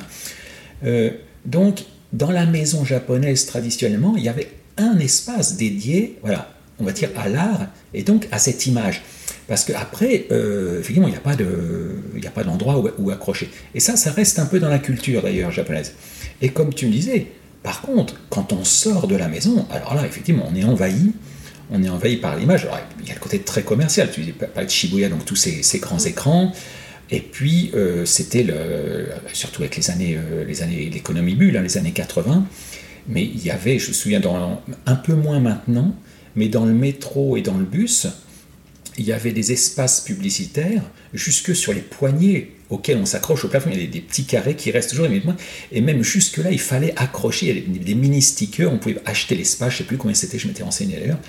Donc c'était vraiment envahi par, par l'image. Hein. Alors là, on, est bien sûr dans l'image un peu publicitaire, mais, mais c'est vrai que euh, il y a de l'image partout en fait. Euh, comme tu disais, c'est l'un des pays donc de, la photographie. Hein. La photographie est arrivée. Euh, déjà Meiji, pas, ça commençait avec l'ouverture du Japon. c'est pas mal installé très tôt, donc ils ont fait des livres. Tu, tu lisais donc les livres de photographie très très tôt. Euh, et euh, on lit beaucoup. Bien sûr, c'est le pays des mangas. Euh, on lit beaucoup. On a un peu, on a un peu des clichés, mais c'est vrai que bon, il y a les estampes japonaises qui, qui une diffusion d'images. Cette technique d'impression, ça sert à diffuser, à, diffuser, à imprimer de, l'image. on a un peu des clichés bien sûr, de l'image. Si, on, vous disait qu'est-ce que c'est qu'une euh, image japonaise, euh, qu'est-ce que c'est qu'une photo japonaise ou qu'est-ce que c'est qu'une estampe japonaise, euh, bah, les gens ils verraient quoi? Ils verraient le mont Fuji, ils peut-être une calligraphie, des pruniers, des cerisiers, une rivière, des oiseaux. alors c'est assez cliché et finalement c'est assez vrai. Euh, puisque je pense que le, si on doit euh, dire un peu une image, euh, oui, une, peinture japonaise, qu'est-ce que c'est? Ce qu'on appelle d'ailleurs la nihonga, la peinture japonaise, les thèmes sont souvent très proches de la nature d'ailleurs. Hein, voilà, on en revient aux fleurs, aux oiseaux, aux fleurs, aux oiseaux, aux montagnes. on avait juste parlé un peu avant, quand on avait préparé un peu l'entretien, tu, m'as parlé aussi, est-ce qu'il y a des influences religieuses, par exemple, dans les, dans les images? Euh, alors la religion, c'est toujours un peu compliqué au Japon, puisqu'on quand on parle de religion aux Japonais, ils disent toujours qu'ils n'ont pas de religion. Euh, en fait, c'est des gens très euh, croyants. Alors, on ne veut pas être péjoratif en disant superstitieux, mais c'est des gens qui ont beaucoup de croyances dans diverses choses. Et c'est vrai que ça s'est ressenti surtout au début avec l'arrivée de la peinture qui est arrivée de Chine hein, finalement et avec le bouddhisme. Donc il y avait vraisemblablement voilà, beaucoup d'art lié, lié, influencé par la religion. mais finalement, tout ça, je crois, ça s'est un peu après caché derrière voilà, des symboles plutôt des symboles qu'on retrouve euh, voilà, de, ce qui entoure le Japon, euh, les arbres, les fleurs, euh, les personnages. et après, voilà, comme partout, comme en France, après tout ça, ça se dilue dans, dans ce qu'on aime faire, dans ce qu'on aime voir, et puis l'arrivée après de la photographie un peu plus, un peu, un avant-gardiste, où on, a commencé à photographier les gens dans la rue, à poser, à faire des natures mortes, des choses, ça c'est un peu, un peu diversifié. Mais l'image, c'est vrai qu'on est. Euh, c'est un pays où on regarde beaucoup, je, trouve. Parce que même étrangement, à la télévision, euh, je ne sais pas si tu as remarqué ça, quand les gens parlent, on rajoute sur l'écran l'un des mots ou l'une des phrases qu'ils sont en train de dire, alors qu'on l'entend très bien. Et c'est pas du tout comme un sous-titrage c'est parce que les Japonais, c'est peut-être aussi lié à la culture du kanji, hein, puisque euh, quand on lit l'écriture japonaise, en fait, c'est un signe qui donne un sens euh, tout de suite. Euh, et donc, les Japonais, peut-être plus que nous, ont cette relation à une image assez forte. Et donc, même quand on entend quelqu'un parler à la télévision, bien souvent, on rajoute, en gros, ça prend la moitié de l'écran, on rajoute la phrase qu'il qui vient de dire, je crois. Donc, je crois que j'ai pas du tout répondu à ta question. Si, si. Mais ah non, mais si, mais de toute façon, en fait, je pense que c'est une, euh, c'est comme ce qu'on se disait, c'est pas une, euh, une réponse euh, académique, c'est plutôt, je, pense que pour appréhender une culture, c'est plutôt avec des, des, éléments du quotidien qu'on peut aussi comprendre et, voir aussi les différences qu'on peut aussi avoir dans d'autres dans d'autres pays. Donc effectivement, euh, l'exemple de, de, la télévision est assez parlant, je, je trouve, de, de, cette culture euh, de l'image. Parfois, dans les, dans les lieux touristiques, y a des, y a, on, nous montre là où il faut être pour prendre la meilleure photo. Oui, oui, exactement. Et du coup, tout le monde prend la même, la même photo. je trouve que c'est assez. Euh, oui, alors ça, c'est euh, c'est pas d'ailleurs seulement lié, lié à l'image, enfin, c'est plutôt lié à l'image, mais au sens un peu plus large. Euh, c'est vrai que alors c'est en train de changer, bien sûr, euh, que ceux qui connaissent bien le Japon ne se fâchent pas. C'est vrai que c'est en train d'évoluer, que ce soit il y a 20 ans ou 30 ans, c'était très différent. mais c'est vrai qu'on regarde beaucoup plus aussi ce que fait le voisin. Et donc, bien souvent, comme si bon, on va aller à tel endroit, et alors, en plus, mondialement, maintenant, avec tout, le, système Instagram, etc., euh, il y a le logo Instagrammable maintenant. Mm. Il faut. Euh, euh, et donc, si on va à tel endroit, il faut avoir fait la photo. Je vois les gens qui achètent, même juste à côté, ils achètent une, espèce de glace à manger à la mode. Ils prennent la photo et ils la mangent pas parce que c'est pas bon. Mais on a, on a l'image. ça. Et donc, et c'est pas seulement au Japon, mais c'est vrai que il y a, y a ce côté, il faut, il faut faire partie d'un tableau en fait. C'est pour ça qu'il y a encore les uniformes aussi, par exemple, euh, dans les écoles, des choses comme ça. Euh, récemment, il y a encore eu euh, ce problème, par exemple, des cheveux. Dans, à l'école, les cheveux, comment on dit, teints. Je, mm. je, commence à perdre le français. et donc, des élèves japonais qui n'ont pas le cheveu assez noir doivent se teindre les cheveux pour être euh, à la même couleur euh, que les autres. Et paradoxalement, on n'a pas le droit de se teindre les cheveux dans la plupart des écoles. Donc ça, a eu pas mal de discussions en ce moment euh, au Japon avec ça. Et il y a eu un procès, et d'ailleurs l'école avait gagné, parce qu'elle avait obligé une élève à se teindre les cheveux, alors que ses cheveux étaient naturels, naturellement un peu plus clairs. Et alors, inversement, il y a des Japonais qui trouvent ça parfaitement scandaleux. Hein, euh, mais, voilà, et donc il y a encore beaucoup euh, de questions. L'image, l'image, euh, l'image qu'on envoie et puis l'image qu'on observe. Et pour parler plus artistiquement aussi, c'est vrai que ça se ressemble, comme dit, dans la photographie, dans les publicités. il faut correspondre, en tout cas rentrer un peu dans une case. Et donc, quand tu regardes les magazines de, de mode, pour les jeunes, le point positif que moi j'avais remarqué, alors c'est en train de changer aussi, c'est que quand, on, quand je regardais les magazines de mode en France, c'était des modèles, des gens qui étaient payés pour ça, vraiment des, des, modèles, que ce soit supermodèles ou autres, ou des enfants, des jeunes complètement inconnus, mais castés Hmm. Euh, casté pour être modèle pendant, euh, pour, pour, ce magazine. Et j'avais été surpris qu'au Japon, il y avait énormément de magazines de mode pour les jeunes, dont les modèles étaient des jeunes. Donc des gens qu'on prend dans la rue, on leur dit, voilà, tiens, je suis tel magazine, machin, euh, et c'est des gens qui n'étaient pas payés, alors j'imagine que ça change, hein. et parce que ça permettait aux gens de s'identifier bien plus au modèle du magazine. Et ça, je trouvais ça assez sympa. Mais voilà, après, on se retrouve avec euh, l'espèce d'image qu'il faut ressembler à celui de, ce groupe. Euh, il faut. Euh, alors, tu parlais de, de retouche, oui, il faut on retouchera un peu la photo pour donner plus d'allure ci, d'allure ça. Bon, ce qui se fait aussi en Occident. Hein, ce qui se fait aussi en Occident, mais j'ai l'impression qu'en Occident, on va, on va peu toucher au, au trait du visage. Voilà, mhm. pour alors à part ça va être pour euh, le rendre plus jeune ou enlever des rides, etc. Mais euh, au Japon, il y a, y a, quand même cette idée de grossir les yeux, affiner le nez, euh, ressembler à un, un, idéal, bah, sûrement de manga ou de euh, et j'ai, alors moi avec mes yeux, avec mon filtre française, je le vois plus, mais peut-être qu'effectivement un, un, un, japonais qui viendrait en France euh, serait pourrait être choqué par certaines retouches qu'on fait sur des images euh, faites en, en, France. Hein. C'est, c'est, voilà, c'est juste que j'ai l'impression que parfois c'est, moi je trouve ça assez visible euh, les retouches liées au visage, amincir le visage grossir les yeux, amincir le nez. Alors, euh, ça, ça m'amène à une anecdote. Alors, ceux qui auront le, loisir, je pense qu'on peut trouver sur Internet euh, ça. Euh, je vous invite à chercher les affiches de films anciens, des années 60 par exemple. Par exemple, les affiches de films avec Alain Delon. vous cherchez, j'imagine, peut-être la piscine ou, comment ça s'appelle En japonais, c'est Taiyo Pai plein soleil, je crois.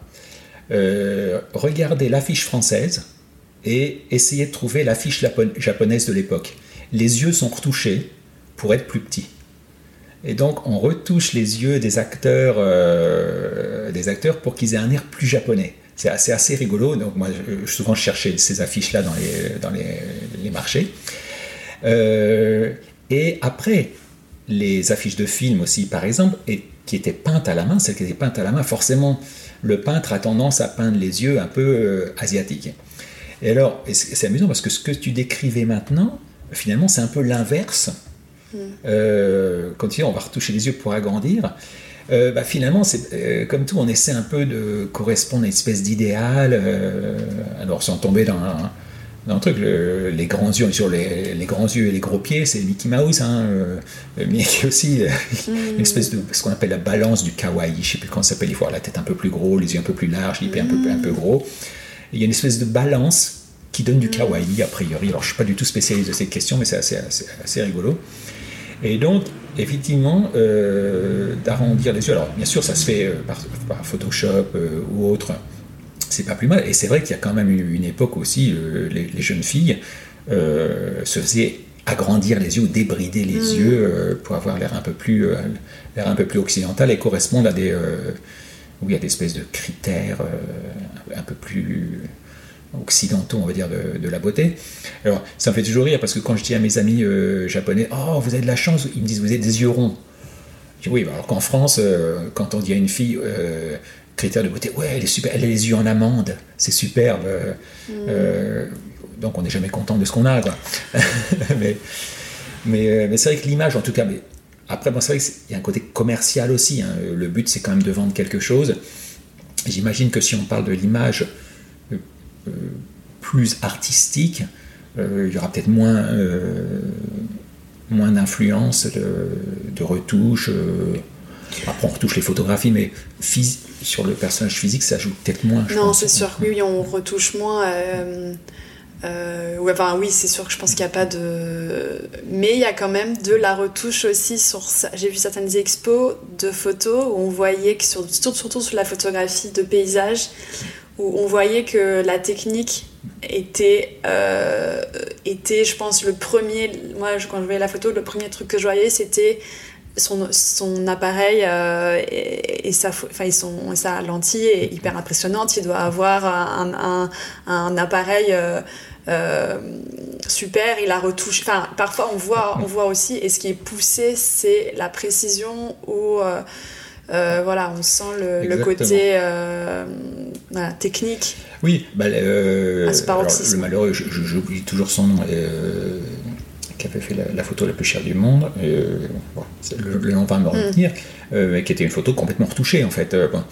Et c'est intéressant parce qu'on voit beaucoup ça euh, parmi les visiteurs de KG Plus pendant le festival. Euh, il y a des photos, bah, par exemple, on, répète, on a au mur euh, façon finale, qui sont des photos retouchées, puisque c'est retravaillé en fait techniquement avec du graphique. Et il y a beaucoup de visiteurs qui, par exemple, voient une photo qui est une impression digitale, dans les tirages digitales, et qui disent Ah oui, mais c'est pas de la photographie. Hmm. Et alors, une photo par toucher mais digitale, ouais d'accord, ça c'est photographie. Ou euh, des photos complètement photoshopées justement, qui sont le thème. Là aussi, est-ce que c'est de la photo, est-ce que c'est pas de la photo? Et ça, c'est vraiment le grand débat. Euh, mais c'est pour ça que je, je, pense que, enfin, et, moi je le vois avec ce podcast, c'est que de plus en plus des photographes, enfin des personnes qui utilisent la photographie ne se définissent plus comme photographes, mais plutôt comme, comme personnes qui créent des images ou qui sont ou qui sont euh, euh, activistes ou qui ont voilà qui, qui sont enfin qui se définissent plutôt par leurs valeurs plutôt que par leur euh, que par médium qu'ils utilisent et, effectivement enfin moi c'est vraiment quelque chose que j'ai aussi pu voir avec des échanges via ce podcast où je me rends compte que que la photographie, que le médium évolue, mais voilà, dans la société, avec effectivement NFT, intelligence artificielle, euh, toutes les évolutions techniques qu'il peut y avoir, et puis sociales qu'il peut aussi y avoir liées à nos pratiques qui évoluent. Euh, et que on parle de moins en moins. Enfin, je trouve que le, on se définit de moins en moins par son médium. Enfin, en tout cas, les, personnes qui créent des images, euh, mais plutôt par ou par le sujet, ou par leur engagement, euh, ou par une opposition par rapport à d'autres, mais qu'en tout cas, je trouve ça assez, assez intéressant. Du, ouais, enfin, je, ce, cette, euh, ce changement un peu de. Euh, comment dire, de comment on se définit. Oui, et puis, exactement. Et puis, c'est vrai que les. C'est vrai qu'avant, un peintre était peintre. Il y, a mm. eu, il y avait quelques peintres sculpteurs mais euh, bien souvent c'était un peu au, détriment de l'un ou de l'autre. Bon, à part, bon, il y a quelques, quelques génies, mais bien souvent les, collectionneurs aussi aimaient bien savoir euh, à qui ils achetaient. Est-ce que j'achète euh, une peinture à un peintre? Est-ce que j'achète une sculpture à un sculpteur? Mais pourquoi je vais aller acheter une sculpture? Mais lui, il est peintre, non Picasso qui, fait, qui peint des céramiques, ça sent très bien. Euh, mais il y, a, des, collectionneurs qui vont dire oui, bon, euh, Picasso, céramique, euh, c'est peut-être pas ce qu'il a fait de mieux. Et après, c'est une affaire de goût, affaire d'image.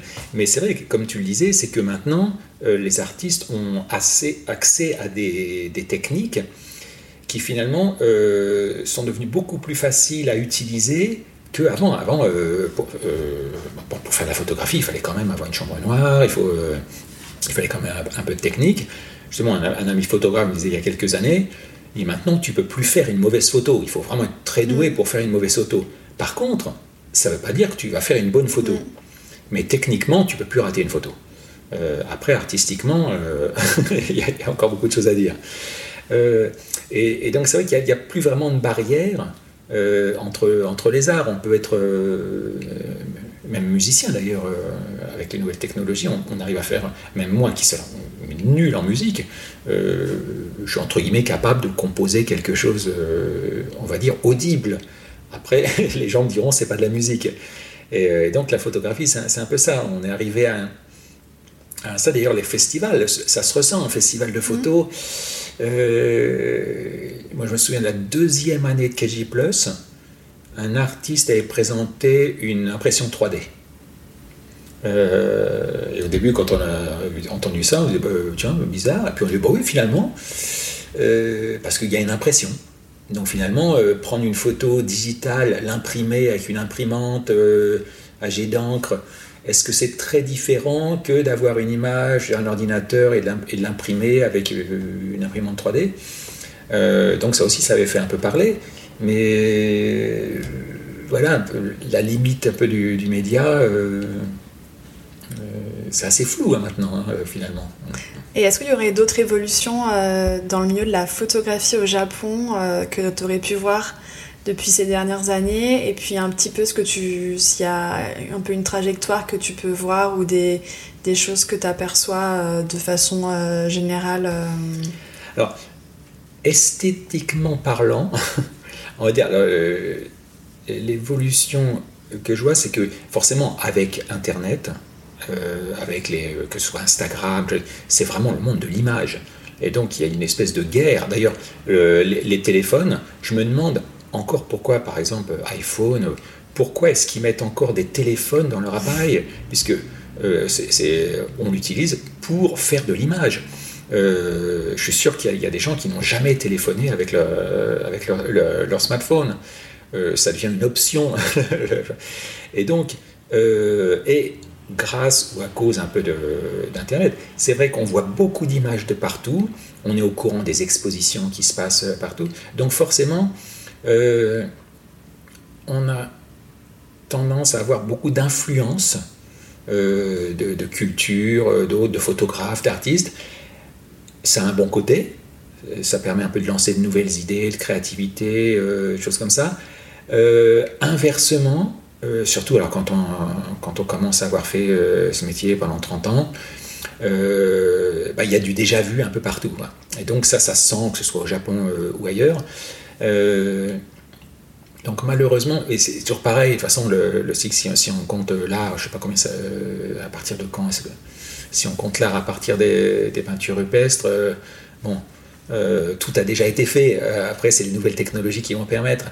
Et donc, ce que j'ai pu voir, en tout cas esthétiquement, c'est qu'il y a des choses nouvelles, il y a des choses intéressantes, mais surtout, euh, il y a beaucoup d'expérience. Les, jeunes ou moins jeunes, d'ailleurs, artistes, même des artistes établis, ont envie un peu de se frotter aux nouvelles euh, technologies, aux choses qui ont été, euh, qui ont été vues, prendre, prendre la photo, ne plus justement essayer de prendre la photo autrement, donc euh, peut-être avec des nouveaux thèmes, euh, bien que ce soit difficile maintenant, euh, les nouveaux thèmes c'est quand même assez costaud. Et techniquement, techniquement, ce qui est intéressant depuis quelques, je vois ça ben, un peu, un peu avant Covid, alors il y en a qui se sont lancés d'ailleurs, j'imagine avec Covid, c'est qu'il y a un retour de l'argentique, un retour du film. Mm. Il y a beaucoup de, de jeunes qui retrouvent l'appareil photo du grand-père et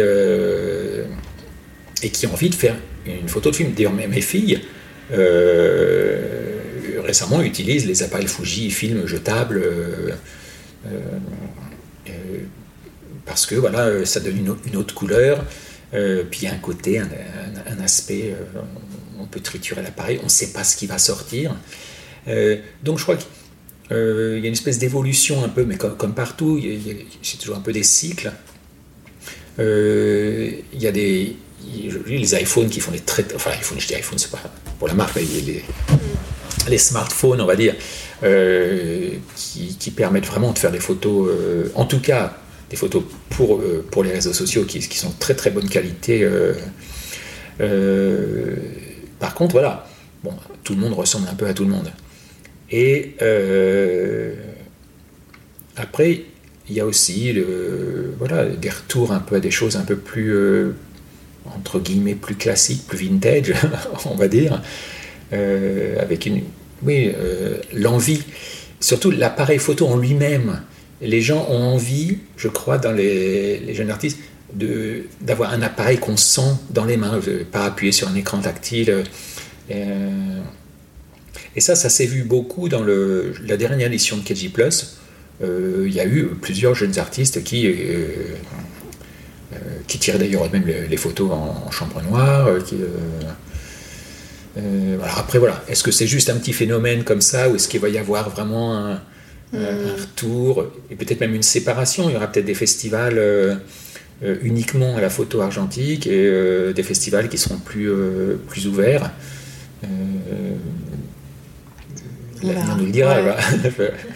En parlant du futur, euh, tu, me, parlais d'un projet que, que ton frère porte en Italie, enfin que vous portez tous les deux.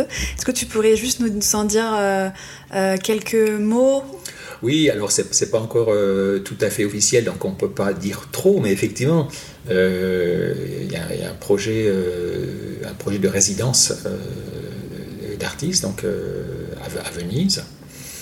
Et alors ça aussi, c'est un, projet intéressant. Il y a de plus en plus euh, de résidences d'artistes, hein, même euh, que ce soit en France, euh, au Japon, d'ailleurs même à Kyoto, et je ne sais pas combien, là, en, l'espace de quelques années, combien mm. ouvert, de toutes les, de, de toutes les échelles d'ailleurs. Il y a des choses très institutionnalisées, on va dire, et, puis d'autres, vraiment, c'est un artiste qui a un atelier, une chambre libre, et hop, il fait une résidence d'artiste. donc il y, a, il y, a, un peu de tout.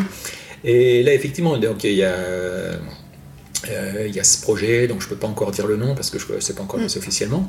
Euh, donc oui, d'une résidence d'artistes euh, à Venise et aussi avec un espace d'exposition, bien sûr, et, pour d'événements.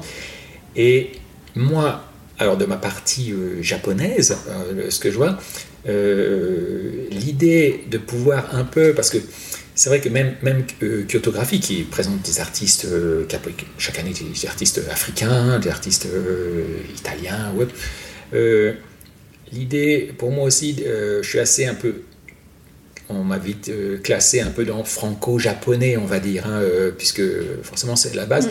Mais ce projet italien, je pense que ça va aussi permettre d'être plus international de pas être trop voilà, euh, catalogué. Ah bah oui, euh, mm. euh, Philippe Bergonzo, si t'es pas, si pas ou japonais ou français, ça va pas. Bon. En plus, comme, comme tu sais, j'ai un nom italien, bon, alors que je, crois que j'ai fouillé récemment, je être un 16e, un 16e italien. Mais bon, de s'appeler Bergonzo et d'avoir d'avoir un projet en Italie, donc, sur lequel je me greffe, hein, puisque c'est mon frère qui lance ça. 2024 euh, du coup, il y aura, il y aura plus d'infos ou 2025 euh, Oui, euh, j'espère 2024, oui, ça serait pas mal quand même. En plus, il y a la Biennale de Venise, donc ça serait bien de pouvoir, lancer ça à ce moment-là. Oui.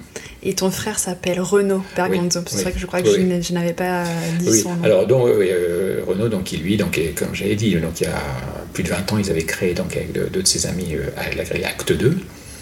Euh, et puis ensuite, donc, euh, il a ce, concept un peu de qui est plus showroom, qui est plus euh, des présentations plus ciblées sur rendez-vous, qui s'appelle Bergonzo First Floor.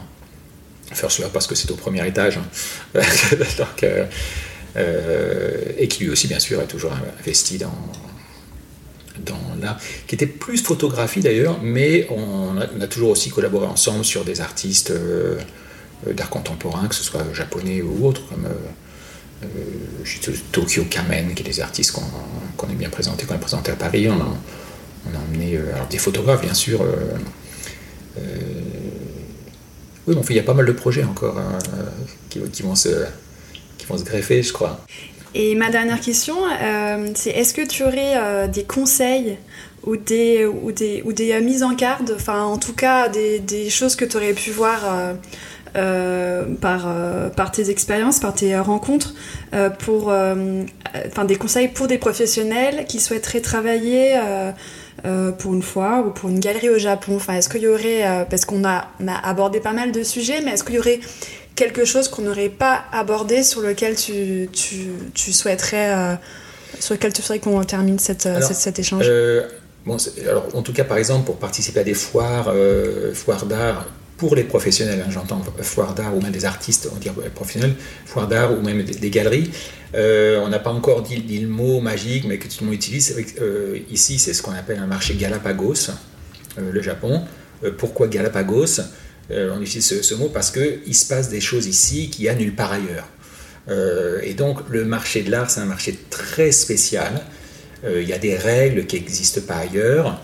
mais bon, inversement, c'est vrai qu'aussi maintenant les galeristes japonais participent aux foires internationales, ils sont habitués aussi au fonctionnement occidental, donc c'est moins risqué qu'il y a, qu'il y a 20, 20, ou 30 ans. Par contre, voilà, il faut surtout se dire que c'est un marché qui est très spécial c'est très difficile, je pense, de, plus difficile mmh. qu'ailleurs de vendre les foires japonaises euh, internationales. Il y en a très peu, même la, foire historique de, Tokyo, hein, à Tokyo, euh, a beaucoup de mal à attirer, paradoxalement, à attirer des, acheteurs de, de l'étranger, alors que Hong Kong euh, a très bien fonctionné, il se passe des choses très bien, à Shanghai il se passait très bien, euh, Art Taipei, Art Taipei euh, fonctionne très bien aussi. Euh, c'est un peu plus compliqué, donc bien souvent, le risque, c'est ça, c'est de s'imaginer que oh, c'est le Japon, c'est quand même, bon, économiquement, c'est une grosse, une grosse puissance, il y a des sous, il y a de l'art, il y a une culture, et c'est quand même un marché très à part. Donc, je crois qu'il faut arriver avec, pour pas être déçu, avec peu d'ambition, pour pas avoir de mauvaises surprises. Et il y a d'ailleurs cette foire euh, Art euh, Collaboration Kyoto, mm. euh, qui, est, je crois, un bon système qui commence, là, c'était la, la, deuxième édition à Kyoto. plutôt que de se lancer tout seul, par exemple, pour, si vraiment on arrive en novice au Japon dans une foire, à mon avis, il vaut mieux essayer de collaborer avec une galerie locale oui, parce que du coup, le principe de cette foire, c'est. Euh, euh c'est complètement ça, ouais. C'est. je, te laisse euh, oui, non, mais décrire, mais. Euh, oui, le, le, fait de pouvoir profiter de l'expérience, la connaissance et du réseau d'une galerie locale, vraiment, ça, ça, change tout, je crois. Mm. Une galerie étrangère peut très facilement aller participer à, que ce soit une foire française, que ce soit à Paris, alors FIAC, il n'y a plus de FIAC, mais euh, Paris, Plus. Photo, Paris Plus ou autre. Voilà, euh, il n'y a pas de grosse différence. Par contre, le Japon, c'est quand même spécial. Euh, il, il, est bon de participer. Moi, je, vraiment, je voudrais qu'il y ait plus de galeries étrangères qui viennent participer aux foires, aux événements. Et surtout, ce que je voudrais, c'est qu'il y ait plus de collectionneurs, que les collectionneurs étrangers viennent faire leur marché un peu au Japon. Mm. Euh, les acheteurs se déplacent jusqu'à Hong Kong pour aller à Hong Kong Basel ou à, d'autres foires. Euh, ils se déplacent jusqu'à euh, Taïwan. Et finalement, ils se déplacent pas beaucoup pour aller en se disant bah tiens il y a la foire à Tokyo allons à Tokyo en plus il y a des choses sympas à voir au Japon en dehors de, la foire et ça, c'est un peu un truc. Euh, il, y a eu une, il y a eu une nouvelle foire euh, début juillet, euh, Tokyo Gendai. Oui, à Yokohama, voilà. À Yokohama. Qui, qui était superbe en plus. J'y suis allée, c'était assez, assez, intéressant de voir qu'il y avait effectivement plus de galeries internationales que j'avais pu voir à d'autres foires à, à Tokyo. Et, et, en plus, il y avait aussi un, il y a eu un changement de taxe depuis l'année dernière. Enfin, et là, c'était la première fois que le que qu'une foire pouvait être, enfin que les galeries étrangères étaient exemp, euh, euh, exemptées, exemptées, pardon, euh, de taxes sur les œuvres qu'elles qu'elles emmenaient sur la foire. C'était la première fois que qu'il y avait ça. Donc, je, je pense qu'effectivement. Le Japon a. Oui, oui, il y a une vraie volonté. c'est vrai que cette foire, d'ailleurs, j'espère que ça va, ça va arriver à, à se maintenir et à, et à attirer du monde parce que euh, bah, c'est quand même un, pays intéressant. Euh, en dehors, comme je disais, en dehors de la, foire, on peut visiter Tokyo, on peut visiter Kyoto, il y, a quand même pas mal de choses à faire. Euh, tourisme est très fort. Mm. Et, et, paradoxalement, il y a assez peu de collectionneurs qui se disent Ah bah tiens, il y a la foire à Tokyo, allons, allons voir, il y aura sûrement quelque chose à acheter. Et ça, c'est un peu dommage. Et il y, a eu des tentatives. Hein, et puis il y a cette foire de, à, Tokyo, hein, Tokyo Art Fair, qui, qui est là depuis très longtemps. Et d'ailleurs, aussi, qui, qui mélange l'art, on va dire, mm. entre guillemets, traditionnel, contemporain. Et c'est vrai que quelquefois, pour l'étranger, la lecture est un peu difficile, on ne sait pas trop euh, où on est. Euh. Euh, donc c'est ça un peu que j'aimerais, oui, que le Japon arrive vraiment à s'internationaliser, surtout sur le marché de l'art, alors que les galeries japonaises fonctionnent très bien à l'étranger, quand, mais elles ont mm. du mal à faire venir oui, à faire venir les galeries et surtout les acheteurs, euh, les acheteurs étrangers au Japon. Alors après, bon, en ce moment, euh, prix du billet d'avion, c'est un peu. oui. C'était pas la meilleure année pour commencer pour Gendai, mais ça pourrait s'arranger, je pense. Oui, oui, et puis le Japon aussi ce positionnement en Asie où c'est quand même un, pays qui est relativement stable, euh, je veux dire politiquement, mhm. par rapport à bah, la Chine, la Corée du Nord, qui sont quand même des pays. Euh, euh, voilà, où c'est, je pense qu'il y a aussi eu certains événements qui vont aussi bouger, ou certains galeristes ou collectionneurs qui vont aussi peut-être moins se rendre dans, dans certains événements. Donc là, le Japon a complètement sa, sa place à, à prendre dans ce, et puis très égoïstement, Kyoto, euh, bien sûr, euh, avec, euh, entre guillemets, il y a le, donc le ministère de la Culture mm. japonais qui, qui, déménage, qui s'installe donc à, Kyoto. Et est-ce qu'il y a un lien ou pas? Mais en tout cas, plusieurs galeries viennent à Kyoto ou reviennent même. On a des galeries qui avaient quitté Kyoto et qui reviennent à Kyoto. Et ça, je suis assez content. Euh, parce que Kyoto va, j'imagine, petit à petit se repositionner comme la, ville culturelle et pas seulement traditionnelle, euh, mais la ville d'art euh, du Japon. Et ça, très égoïstement, je suis assez content, assez content de ça. Donc, donc n'hésitez pas à venir quand il se passe quelque chose à Kyoto. prenez votre vélo, votre bateau, ce que vous voulez, venez, venez voir ce qui se passe un peu ici. Super, et eh ben merci beaucoup, merci pour cet échange, pour tous les conseils que tu as pu euh, nous, euh, nous euh, donner sur tes apprentissages au Japon, la photographie. merci beaucoup. Non, merci à toi, ta, ta patience aussi. au revoir. Merci beaucoup. Merci d'avoir écouté Les Voix de la photo. Pour faire connaître le podcast à plus de monde, je vous invite à laisser un commentaire et 5 étoiles sur Apple Podcast. Si vous voulez me faire part de vos remarques, m'indiquer des personnes que vous souhaitez entendre ou en savoir plus, vous pouvez me suivre sur les réseaux sociaux, sur Instagram, LinkedIn et Facebook. À très bientôt!